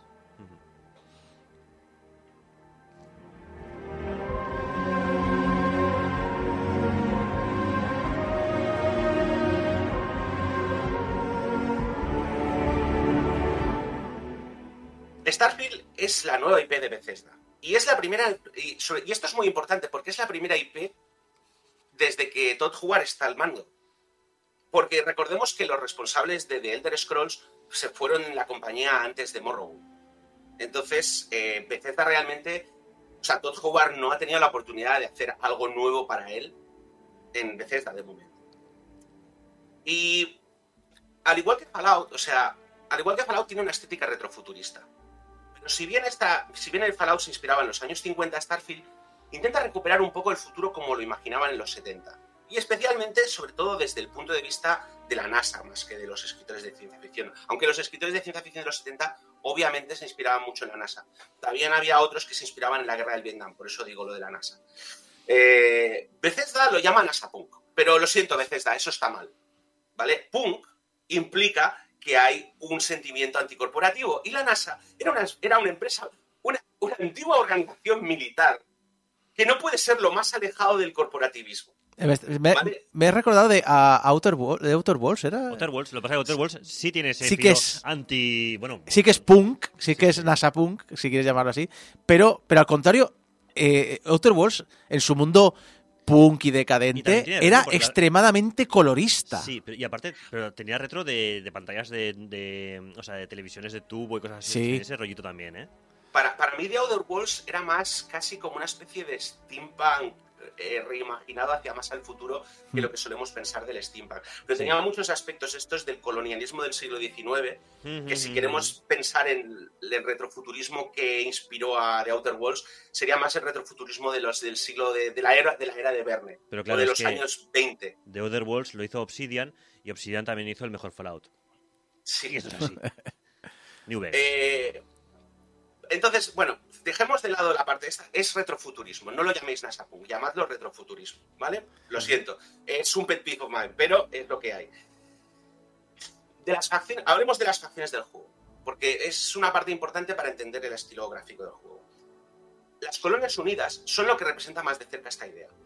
Su capital tiene curvas limpias, el blanco y el cristal abunda por doquier, y en contraposición las partes pobres tienen ese aspecto utilitario e industrial que veíamos en la sala de calderas de un edificio grande de una peli antigua. Las colonias unidas tienen dos fabricantes de naves, Nova Galactic, que encarnaría la vertiente civil de este retrofuturismo, y Deimos, que encarnaba la vertiente militar. Y a nivel personal creo que se nota que es el estilo con el que iban a trabajar desde el principio, porque viendo los, conceptos y el arte conceptual es el que más se ha mantenido, es decir, ellos tenían muy claro que este era un poco el estilo principal. También es el estilo que vemos en la gran mayoría de los mapas. Los dungeons genéricos están construidos con partes de principalmente el estilo United Colonies. Por otro lado tenemos al colectivo Freestar.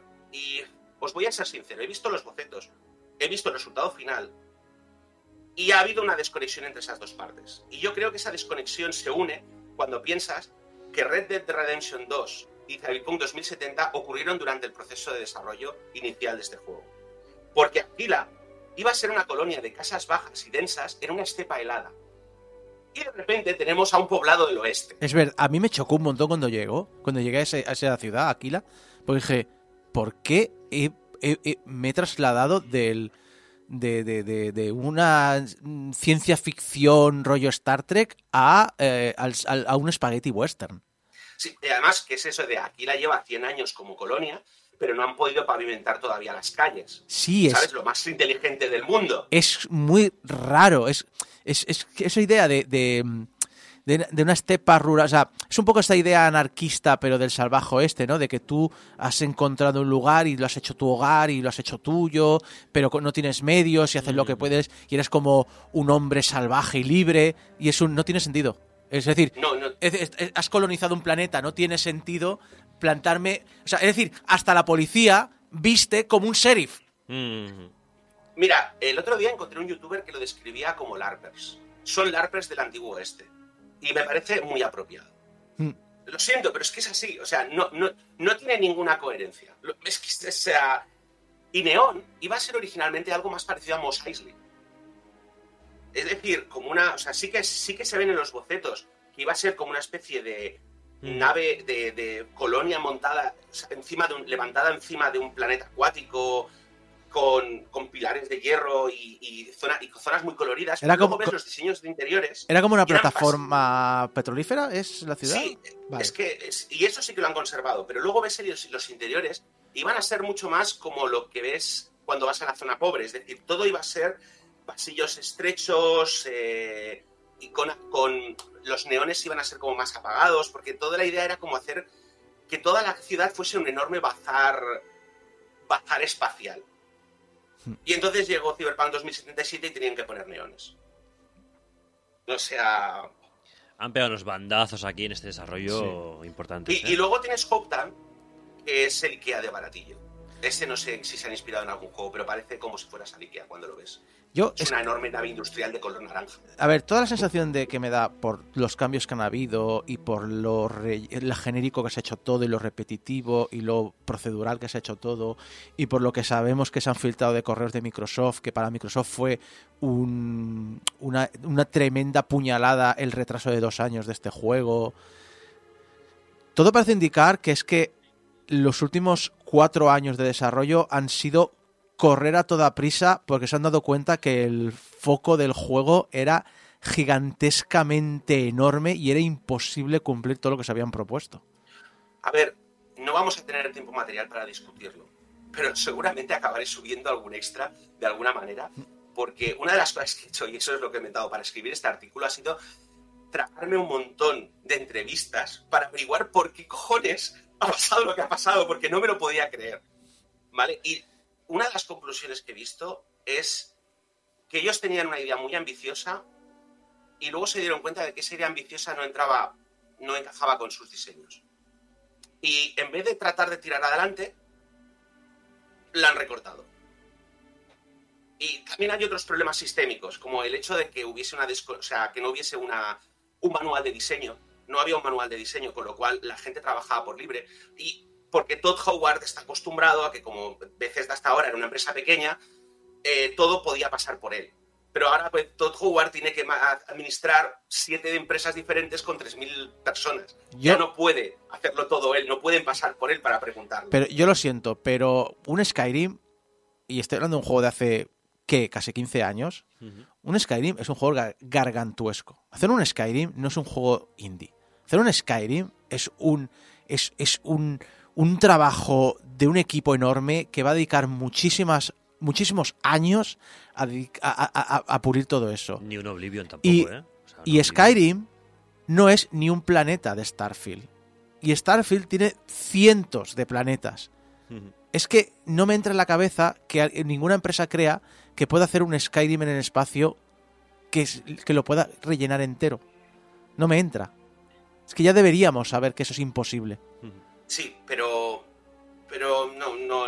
A ver, es que no, creo que lo entendí. O sea, a ver, se confiaron mucho de que la Radiant Quest y la generación procedural levantaría el juego. Pero es que Bethesda siempre ha destacado. O sea, nunca ha destacado por tener grandes guiones. Eran guiones lineales y siempre han tenido problemas para prever cosas o sea, para prever cosas inesperadas por parte de los jugadores.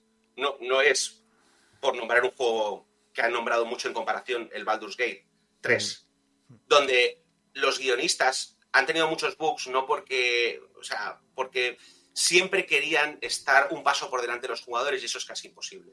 O sea, hay líneas de guion que literalmente prácticamente nadie va a oír porque a nadie se le ocurriría hacer X y, y lo tuvieron en cuenta, ¿sabes? Y Bethesda no es el caso.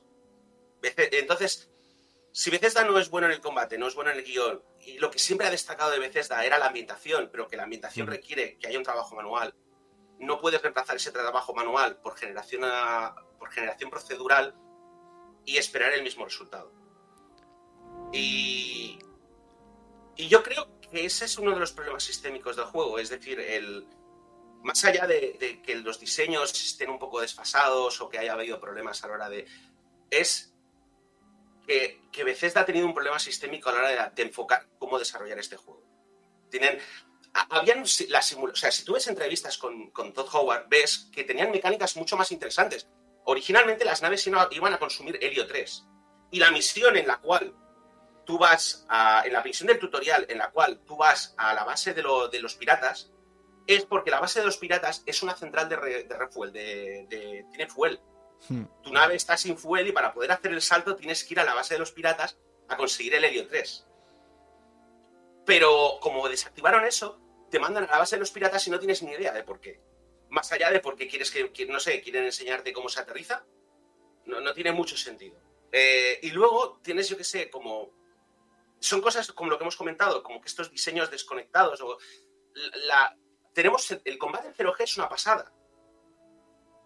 Pero no se usa en ningún lado salvo cuatro puzzles. Y las naves no usan combate en 0G. Las naves usan combate con gravedad, como si fuesen un jet. No tiene sentido. Pero tiene sentido si te piensas que el combate de naves lo hizo un equipo que no sabía lo que iba a hacer el equipo de combate de tierra.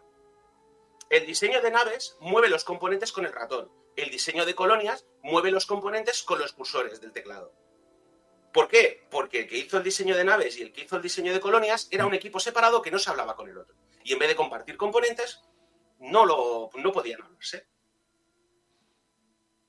Vamos a intentar abordar algo positivo. Venga. ¿Cómo puede ser que con todo lo que he rajado de este juego yo haya jugado 300 horas? Porque además jugué 200 horas en la versión live y luego me compré el juego en Steam y jugué otras 115 horas. Habrá, ¿qué cojones? ¿Qué Exacto. cojones? Abraham, ¿qué cojones? ¿Vale? Tengo que reconocer que el loop repetitivo del juego a mí me resulta muy reconfortante. ¿Vale? No es la clase de aventura que encuentro en un juego de rol, no es la clase de disfrute que encuentro en una aventura, es algo como Minecraft.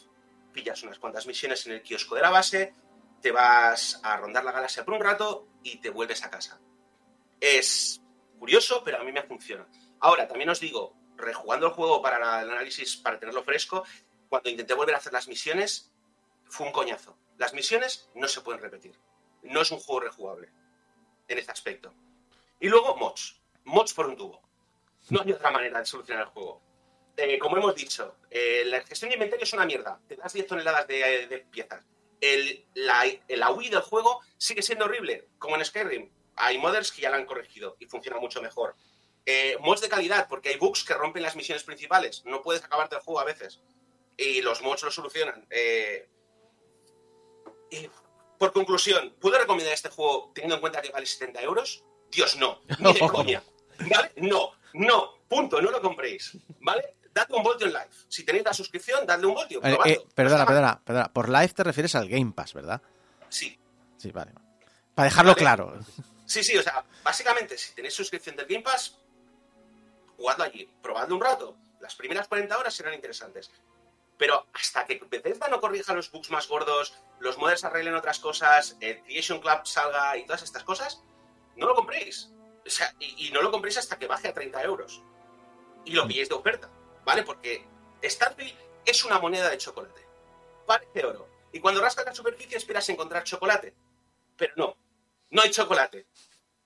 Solo decepción y oportunidades perdidas. Y por eso le vamos a dar a este juego Mm, Del montón. Game Boy. Es un fenómeno. Game Boy. Boy. Es un fenómeno.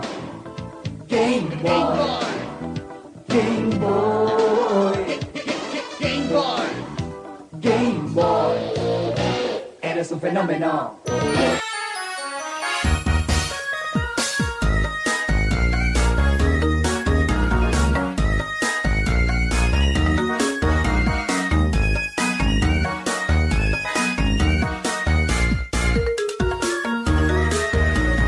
Llegado la Navidad y qué gordo te has puesto ya.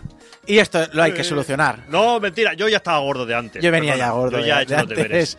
Y, y entonces aquí eh, nuestro amigo y compañero Tony T. Morro ha decidido arramblar todos esos Hablando con todo. títulos que dicen que te van a solucionar la vida y te van a convertir en el Adonis de... o la Adonisa, la no sé, ¿cuál cuál es el equivalente a Sí, Adonis? Adonis o, O- o Venus. O Mario Casas. No, no, eh, femenino quiero decir. Ah, mujer. Eh, mujer, eh, Adonis o Venus, gracias a jugar a videojuegos. Ah, Es fácil. Ah, sí, ¿ves cómo valen para todos los videojuegos? Sí Exacto. Y Vale, Tony. Tony pues ha querido arramblar con todo esto y explicárnoslo. ¿No es así, Tony?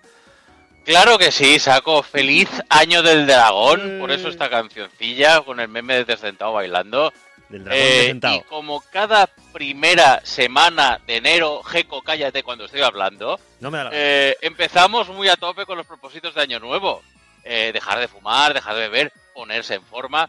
Y eh, estamos ya a la segunda semana de enero y seguro que más de uno ha abandonado eh, estos propósitos por completo. Por supuesto. Entonces, como homenaje a esta bonita tradición de Año Nuevo, pues he querido hacer un repaso a, a esos juegos que tenemos en el mercado que nos pueden ayudar con los propósitos de Año Nuevo. Que, bueno, que más, que, que más dice que hará la gente y que más gente abandona antes de tiempo. Mm. ¿Cuál es el propósito? ese propósito? El de perder peso. Hombre. Pero eh, antes de nada, quiero decir, porque ha dado la casualidad de que esta sección tiene más patrocinadores que todo el programa o toda, la- o toda esta radio. O sea, eh, ha sido la casualidad. Me han contactado, me han contactado eh, y va- voy a tener que meter eh, falcas publicitarias durante la sección. Lo siento. A ver, a ver. Eh, entonces, esta sección está patrocinada por tiendas de segunda mano. ¿Te acuerdas de tu cinta de correr? ¿De tus pesas? ¿De esa colección de Aprende inglés en cuatro pasos donde el primer paso era quitar el plástico del embalaje y aún no lo hiciste? Encontrarás todo eso y mucho más en tiendas de segunda mano. Tiendas de segunda mano, siendo el bulevar de los sueños rotos desde mucho antes de ponernos de moda por esos realities que ponen a todas horas en el canal Discovery tiendas de segunda mano, donde todos los propósitos de Año Nuevo van a morir.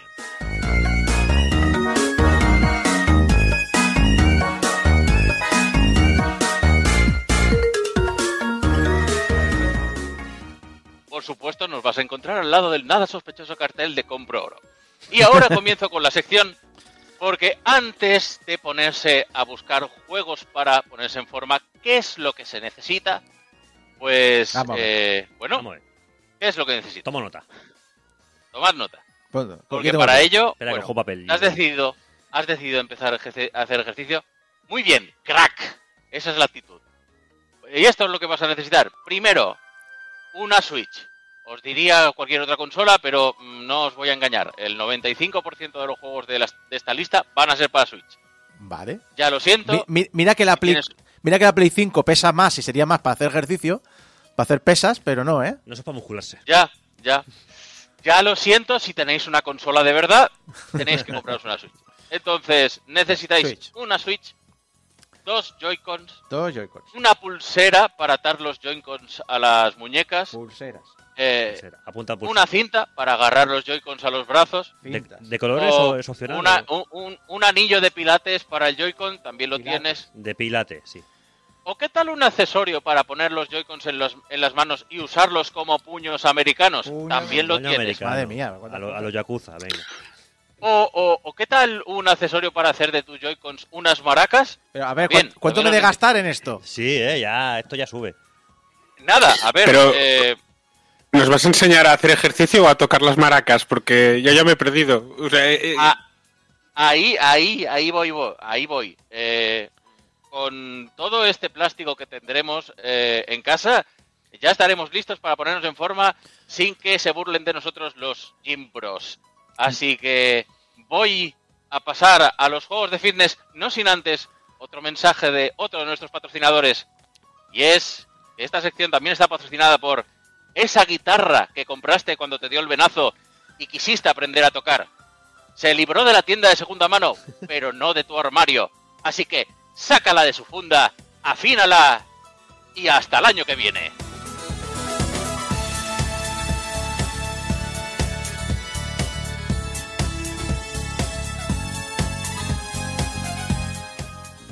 Y voy a empezar con los juegos de fitness, por favor, Alex, ¿qué querías decir? Me siento muy atacado con lo de la guitarra. Solo digo eso. Todos, todos tenemos guitarras en casa y algunos ni siquiera la hemos comprado. Yo tengo dos. Quiero. Eh, espera, espera, espera. La la la la la la la la. A ver, para que no lo vea, en YouTube, el directo de YouTube, Tony acaba de apartar la silla y acabamos de sacar la guitarra. Bueno, y tenemos en al el señor. Cine tocando la guitarra también en directo. Abraham.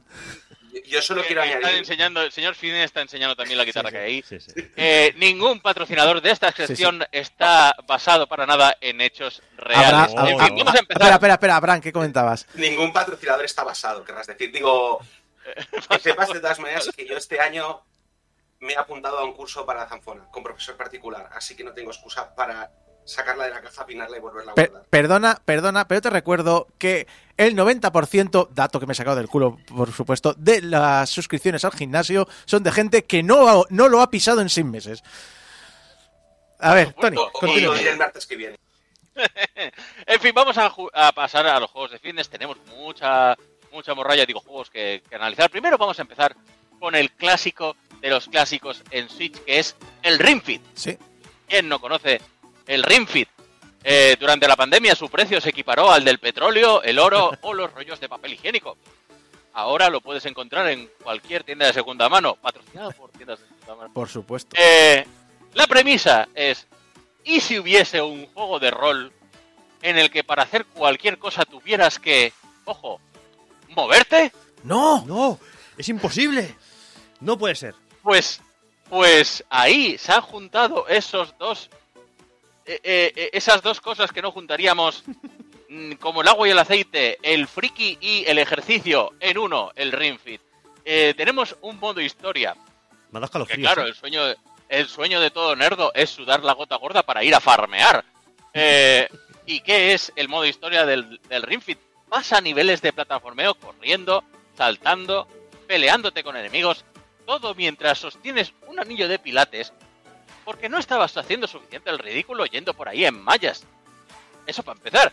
Pero es que además, el anillo te está todo el rato diciendo, venga, tú puedes, crack, venga, máquina. Y, claro, ¿quién no quiere que alguien le esté dando esos ánimos vacuos, vacíos, en balde, mientras estás intentando luchar por tu vida, respirando, con hacer un ejercicio que es básicamente eh, mover los pies en el mismo sitio? Porque obviamente. Eh, Tony, Tony, yo, yo tengo el Ring Fit y tengo que decir que no he visto un instrumento de tortura de hacerte hacer sentadillas, el hijo de la gran... Y, y todo el mundo dice lo mismo cuando prueba la primera fase. "Eh, ¿Está bien? ¿Está bien el juego? Menos sentadillas Sí. estaría bien. Sí, porque claro, todo el mundo necesita autoengañarse por haber gastado 70 pavos en ese juego, Abraham. Todo el mundo necesita que, casi, que el juego casi te provoque un ataque al corazón. Tal cual. Así que eh, derrota jefes y enemigos a lo Pokémon, pero cada vez que hagas un ataque te toca hacer un burpees. Y si Oh. sabéis lo que es un burpees, Sí, tenéis un problema. vaya. Así que vamos a pasar al siguiente juego. Porque ¿sabéis lo que es el kickboxing? Sí. El kickboxing es ese deporte para todo aquel que quiera practicar un deporte de machos, pero no demasiado. Básicamente darle puñe- puñetazos al aire al ritmo de una música, bueno, parcialmente popular. Para Es no pagar de derechos. Fis- Bueno, Fitness, esto iba a decir. esto suena en, en este juego, ¿eh? Exacto. Fitness Boxing para Nintendo Switch. Es un juego de ritmo en el cual tienes que mm, darle puñetazos al aire marcando el compás de la música. Música que, bueno, por, para intentar librarse de los derechos de autor, pues es... eh, ha- han hecho esto. Popular, pero Em, poco. Sí, bueno. Para que al jugador de Switch no le choque demasiado eso de hacer ejercicio, los entrenadores son personajes de anime. Por cual de, bueno, intentar acercarse un poco al público. Me acabo de acordar del, del puño de la estrella del norte. Eh, sí, que lo hay. Eh, por si por si queréis hacer la transición un poco más poco a poco. Primero Puño de la Estrella del Norte, luego pasar al fin de ¿vale? Yo quiero que eh, sean profesores de series de anime, pero que sean los profesores menos fit del mundo y que te insulten si no haces el ejercicio. No sé Ah, por qué este bueno. juego no existe. Eh, que no tengan cu- cuerpos eh, estereotípicos, no te lo puedo decir. Que te insulten, sí, lo vas a tener. Modo infierno, DLC de 15 pavos, no es coña, miradlo en el store. Eh, pero bueno, yo os digo una cosa, que nadie se atreva a decirme que no haces una mierda de ejercicio con este juego porque le reviento, o sea, acabas muerto. Y si te compraste el primero o el del puño de la estrella del norte y te quedaste con ganas de más, no te preocupes, cómprate el segundo. De hecho, el primero creo que lo retiraron de la Store por no sé qué de derechos de autor. O sea, encima, o sea, popular, o sea, música, popular, pero poco y encima ni pagada. Efectivamente. Eh, hay una versión un poco más ampliada, si os interesa. Juraría que no es el mismo juego, pero lo he tenido que revisar tres veces. Que es el Knockout Home Fitness, también para Switch. Es lo mismo, pero aparte de, de boxeo, tienes karate, kung fu y muay thai. Espera, espera, eh, me, Eh. estás, me estás diciendo de si no habías roto tu tele porque se te ha escapado el Joy-Con, ahora le puedes dar una patada que la estampes contra la pared? ¡Efectivamente! ¡Guay! Eh, pero para eso están los accesorios, amigo Isaco. No te he dicho la eh, lista de la compra por nada. Así que mm, no me voy a explayar más en este juego. Voy a pasar al siguiente, que es el Let's Get Fit. También para Switch. Este Vale. es, si quieres ponerte en serio con un plan de ejercicio, este es tu juego indicado. Con Let's Get Fit puedes crear tu propio workout y tienes un entrenador personal que te guía con los movimientos ¡Wow! y tiene unos gráficos de última generación solo comparables a los avatares de Meta. Em, por cierto, por si alguien no ha entendido el chiste anterior, quiero decir que los entrenadores son monigotes de cartón y piedra. O sea, ¿vale? O sea, me- Eh, bueno. Zuckerberg, es el robot Zuckerberg me va a decir cómo ponerme en forma.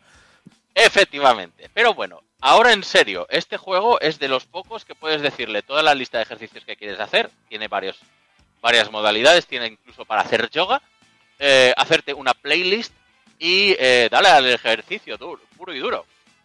Y, y este es bueno, lo este- recomiendo. Este es Fuera serio. coñas. Este es uno de los que he usado más. Y tiene, y tiene objetos, que- o sea, tienes que usar muchos cachivaches.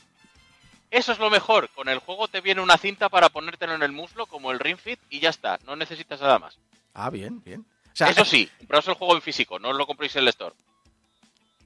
ah, claro, porque También la tiene la tenéis cinta, en alguna tienda de segunda mano. Bueno, perdona, si te has comprado ya el Ring Fit, lo revendes sin la cinta y ya está. Eh, bueno, sí, también es verdad. Eh, o puedes usar el, la, la rueda de pilates como hula hop, si te cabe. Eh, y pasamos al último juego de fitness, y a la vez el más sencillo, que es el Jump Rope Challenge. Que es un juego de jugar a la comba. Bien. A la comba. Sí. O sea, de hecho, el juego tiene una historia interesante. Es que durante la pandemia de COVID, algunos desarrolladores dentro de Nintendo, claro, estaban aburridos en su casa y no tenían tiempo de hacer, o sea, no podían salir fuera a hacer ejercicio. Así que hicieron este minijuego para poder hacer ejercicio en casa y gustó tanto que decidieron publicarlo en la Store. Y ya está. Dije que era una historia interesante, no muy larga. Eh, en nada más que saltas y te cuentan los, los, los saltos. Perdona, eh, esto es el Pero- típico ejercicio. Voy a aprender a usar Unity. Voy a hacer un ejercicio sencillo con. Porque eh, eh, eh, de repente me bajó la librería de sensores de movimiento. Voy a hacer un ejercicio básico. Ah, pues, oye, Sí, si, lo pongo en, si lo pongo en Itch.io, a lo mejor alguien me da cinco pavos. Pues el juego lo iban a poner solo por tres meses durante la pandemia y aún sigue en la Store. Y lo tienes gratis, ¿Abraham? Sigue siendo mejor que muchos de estos eh, Unity Asset Flips que te puedes encontrar en la tienda de la Switch. Correcto. Pero bueno, vamos a pasar a otra modalidad de juegos, no sin antes hablaros de nuestro nuevo patrocinador. Porque la siguiente sección está patrocinada por tu blog. Ese que te propusiste comenzar el 1 de enero de 2014 y cuya última entrada es del 1 de enero de 2014.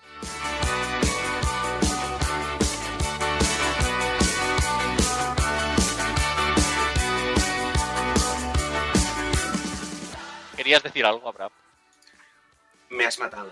Cambia el 2014 por 2019 y, y- y ya está. La ¿vale? puñalada- O sea, la puñalada ha la estoy viendo. Me, me- me- me ha- me ha llegado a lo- a- al fondo esto, lo siento. Mm, Eso háblalo con el guionista de esta sección, eh, luego, luego hablamos, porque vamos a cambiar de tema, vamos a dejar de hacer ejercicio y vamos a hacer más ejercicio, pero bailando. Y el primer juego es el clásico de clásicos, Just Dance, el juego de Ubisoft que financia todos los otros juegos de Ubisoft. Sí. Porque no hay casa Y la E3. adolescente que no tenga uno de estos. Y, o y- sea- y todas las E3. Ah, sí, bueno. eh, eh, las E3 que ya no existen, ¿no? Exacto, pero las financiaba, las financiaban todos los famosos que venían a- allí en la Just Dance. Pero bueno, ahora que ya he hecho los dos chascarrillos de turno del Just Dance, hay que admitirlo, el puto juego eh, es un juegazo. O sea, vicia un huevo. Eh, llevo todas las ediciones desde 2019 Eh, me da igual si conozco las canciones o no. Es un vicio. Es divertido. Lo puedes jugar con quien quieras. Y en cualquier consola que exista. Incluso creo que hay tostadoras que lo tienen. No tienes consola, da igual. Lo puedes jugar con el, el Just Dance Now para móviles. Lo pones en un navegador y a correr. Eh, ¿Hace falta que le explique a alguien de qué va este juego? Eh, El otro día descubrí que el Just Dance tiene trama. Era para tocar la guitarra, ¿no? ¿Que tiene qué? Perdón. Tiene Trama. trama. La- Ah, bueno, sí. las can- la- los vídeos de las canciones se ve que los trainers tienen como una especie de trama genérica, bueno, de trama unificada, que, que en algunas canciones vas descubriendo trozos. Y lo descubrí por pura casualidad, pero me flipó que. Porque yo siempre había pensado que era un juego simplemente de que pones una canción y bailas. El, el- el Ah, no, lore no, de, tiene, tiene un el- lore que te cagas. el lore de Just El Dance, lore de Just Dance. es mejor que el de Starfield. Experiencia ludonarrativa. Definitivamente. Sí. Y vamos a pasar de Dance Dance a uno que es la competencia, que es Dance Central. Eh, voy a hablar de Harmonix. ¿Sigue vivo? ¿Sabéis? Esos, eh, esa empresa que definió el género del videojuego musical con uno de sus mayores clásicos atemporales, que es el Fortnite Festival. Sí. Digo, si, Eh. si- si el Dance Central sigue vivo, porque... Sí, sí, ahora, te- ahora no me Vale, vale. no te adelantes. Eh, porque estoy hablando de Harmonix. Eh, por cierto, ¿sabéis que hicieron, fueron ellos los que hicieron el juego este de karaoke de Twitch? Este que se hizo ¿Ah, sí? en 2019, el Twitch. Ah, no sabía. y, y- y luego también un juego llamado Guitar Hero. No sé, Sí. ¿a vosotros os suena? ¿No? Bueno. Pues el Just Dance que me dices, eh, ¿sigue vivo? Sí, porque lo han sacado para VR. Ah, Pero claro, ¿qué es lo que diferencia bailar en una experiencia en consola a VR? Pues mira, Han Solo. eh, a juzgar por los trailers y los gameplays, eh, es, la cámara se mueve todo el rato y mira hacia arriba, como si estuvieras así, des- eh, ¿Sabes lo que de. ¿Sabes lo que diferencia? Que antes tú jugabas sin nada, porque tenías el Kinect delante y te percibía. Ahora tienes que poner un kilo y medio de cacharro en la cabeza, que a la que lo gires va a salir disparado. No vas a ver nada, como lleves gafas, te tortura por dentro. Y tienes que bailar con eso. Tienes que bailar Exacto. con eso. De todas maneras, ya que mencionas el Kinect y ya que has mencionado el- la canción de Han Solo, que eh, te he oído, Sí. Eh, solamente quería decir una pequeña cosa, y es que, claro, todos nos reímos del gameplay de esa canción de Star Wars Kinect, Sí, soy súper y fan. todos jiji jaja, pero a mí lo que me hace gracia, y es que creo que no todo el mundo se fija, y es que en eh, los juegos de Kinect se ve quién está bailando en la pantalla. En la esquinita superior izquierda verás un recuadro del pobre diablo que estaba bailando la, la canción de Han Solo para hacer el eh, la captura de pantalla para poderla pasar en Twitter y decir, ja, ja, ja, mirad qué gracias de escena. Cuando ves al, al- al pobre diablo haciendo, eh, moviéndose de forma estrambótica delante de la cámara. Así que mm, yo no jugaría juegos de ejercicio delante de una cámara. No sé vosotros.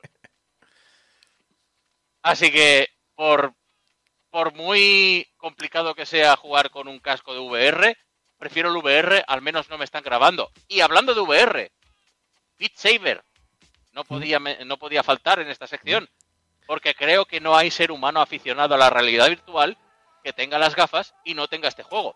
El Sí. otro juego es el VR Chat, pero creo que no nos queremos meter ahí.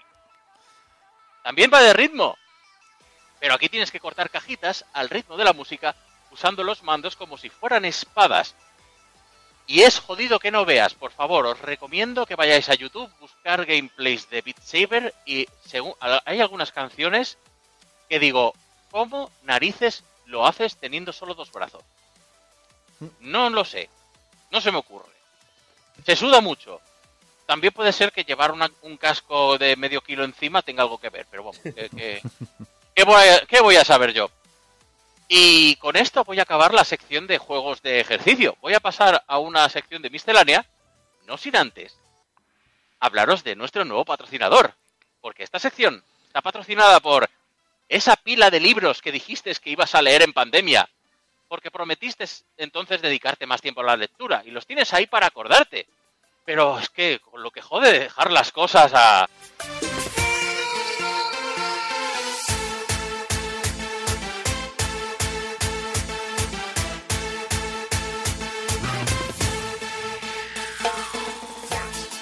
Y vamos a acabar con tres juegos que no sé por dónde meter, no sé dónde meterlos, la verdad. Pero bueno, haces algo. Dejémoslo ahí. El primero es para Switch, que es WarioWare Move It. Eh, mira que me busco juegos difíciles de explicar. O sea, ¿alguien me sabría definir lo que es un WarioWare? Es una maldita maravilla. Es un. Ah. Hola, en 5 segundos se acaba este minijuego, averigua cómo, cuál es la mecánica. Básicamente eso, pero ahora los microjuegos se basan en movimiento. Es decir, tienes que clavar poses, moverte, mover los, los brazos de forma estrambótica, eh, saltar, no sé, todo eso, leer la pantalla, eh, intentar averiguar lo que te dice Hmm. y hacerlo antes de que acaben los dos segundos en los que acaba el juego. Sí, pero todo esto uno Fácil, detrás ¿no? de otro, uno detrás de otro, uno detrás de otro. O sea, es un bucle. Todo o sea, eso uno detrás de otro. O sea, si quieres un juego que te haga sudar la gota gorda con la seguridad de que no te vas a convertir en un flipado de los que se monta su propio gimnasio en casa, este es tu juego. Y vamos a pasar al siguiente, porque imagínate que pudieras ponerte en forma disparando cosas. Pues ahora puedes, esta es la premisa de Pistol Whip, juego para VR en el que tienes que seguir, eh, es un ritmo a base de, de tiros. Sí. O sea, es un juego en el que tienes que pegar tiros siguiendo el ritmo.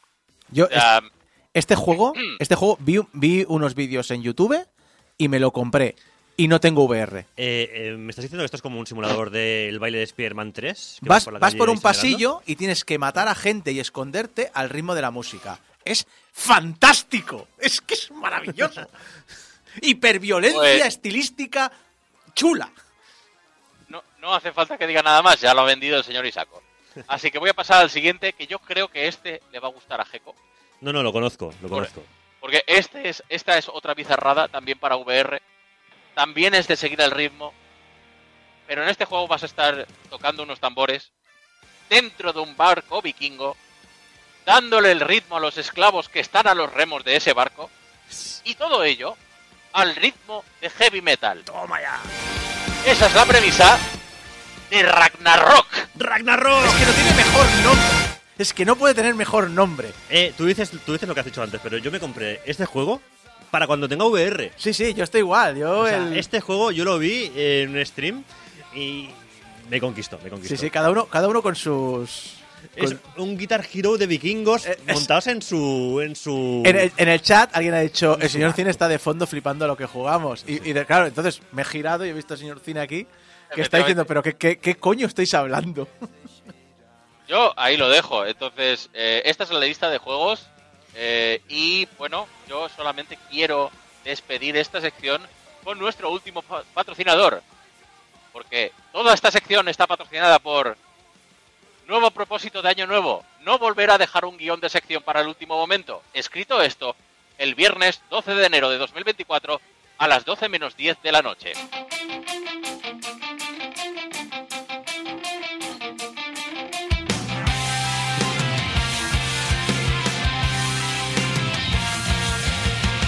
Y llegamos al final de este programa 788 de Game Over eh, 2024. Ya hemos llegado aquí. Esperemos que no tengamos ningún problema más, porque vaya, vaya añitos que llevamos, vaya de todos. Tenemos aquí al señor Cine y a Jeco haciendo el imbécil. Si estáis que mirándolo en YouTube, viejos, les podéis ver bailar. problemas, Si fuerais jóvenes como yo, Claro que sí.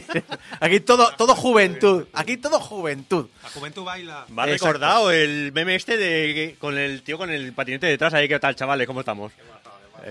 Pues muchas gracias a todos, muchas gracias a Alex Llopis, Jeco, Abraham Limpo, Tony. Temorro, se ve ué. que ha hecho dos horas de Game Over y recordar que nos podéis ayudar a mantener pues la página web, los MP3 online y demás en portalgameover.com barra donaciones. Si vais a portalgameover.com barra donaciones y soltáis dinero, gracias a la gente que, que lo ha ido dando a lo largo de estos últimos meses, pues eh, ese dinero va directo a nuestro proveedor de servicios y ellos bueno, nos descuentan cada año la factura de allí. Recordad que estamos en las redes sociales como Portal Game Over. Estamos. Blue Sky, Blue Sky, Mastodon, Threads. Si nos ahí unos estamos.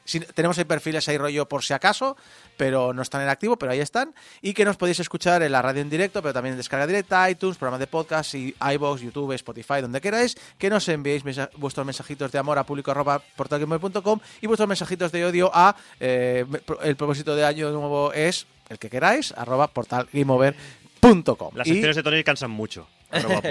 y nada, nos vemos la semana que viene, pero si estáis escuchando Radio Despi, pues no os vayáis porque viene el octavo pasajero, el mejor programa de, cine del mundo mundial. Aquí, ahora viene de 12 a 2. No, ¿de, qué hora es? De 12 a 1 y media. A 1 y media, que luego hay que comer. Y si queréis escuchar que mover, recordad que volvemos en 7 días. Así que hasta la semana que viene. Adiós.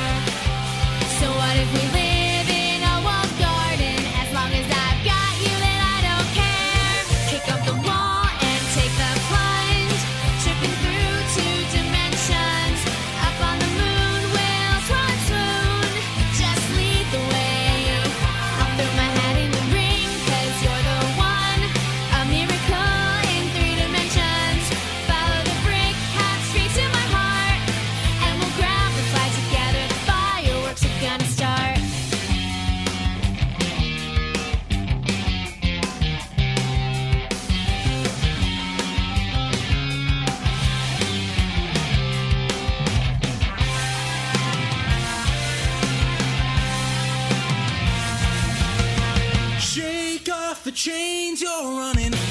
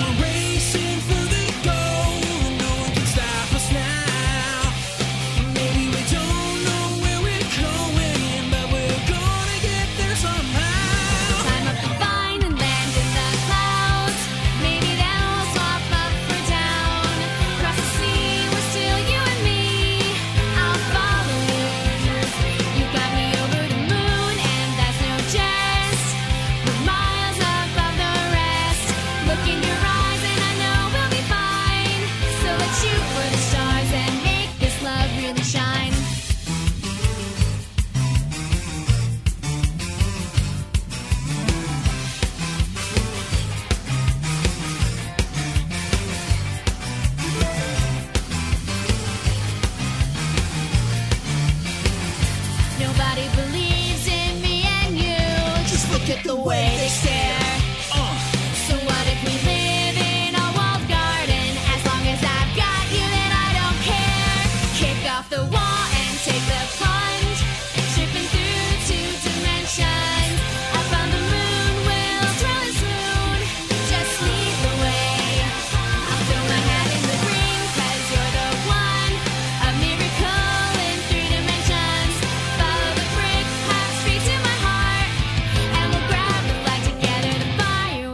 gonna start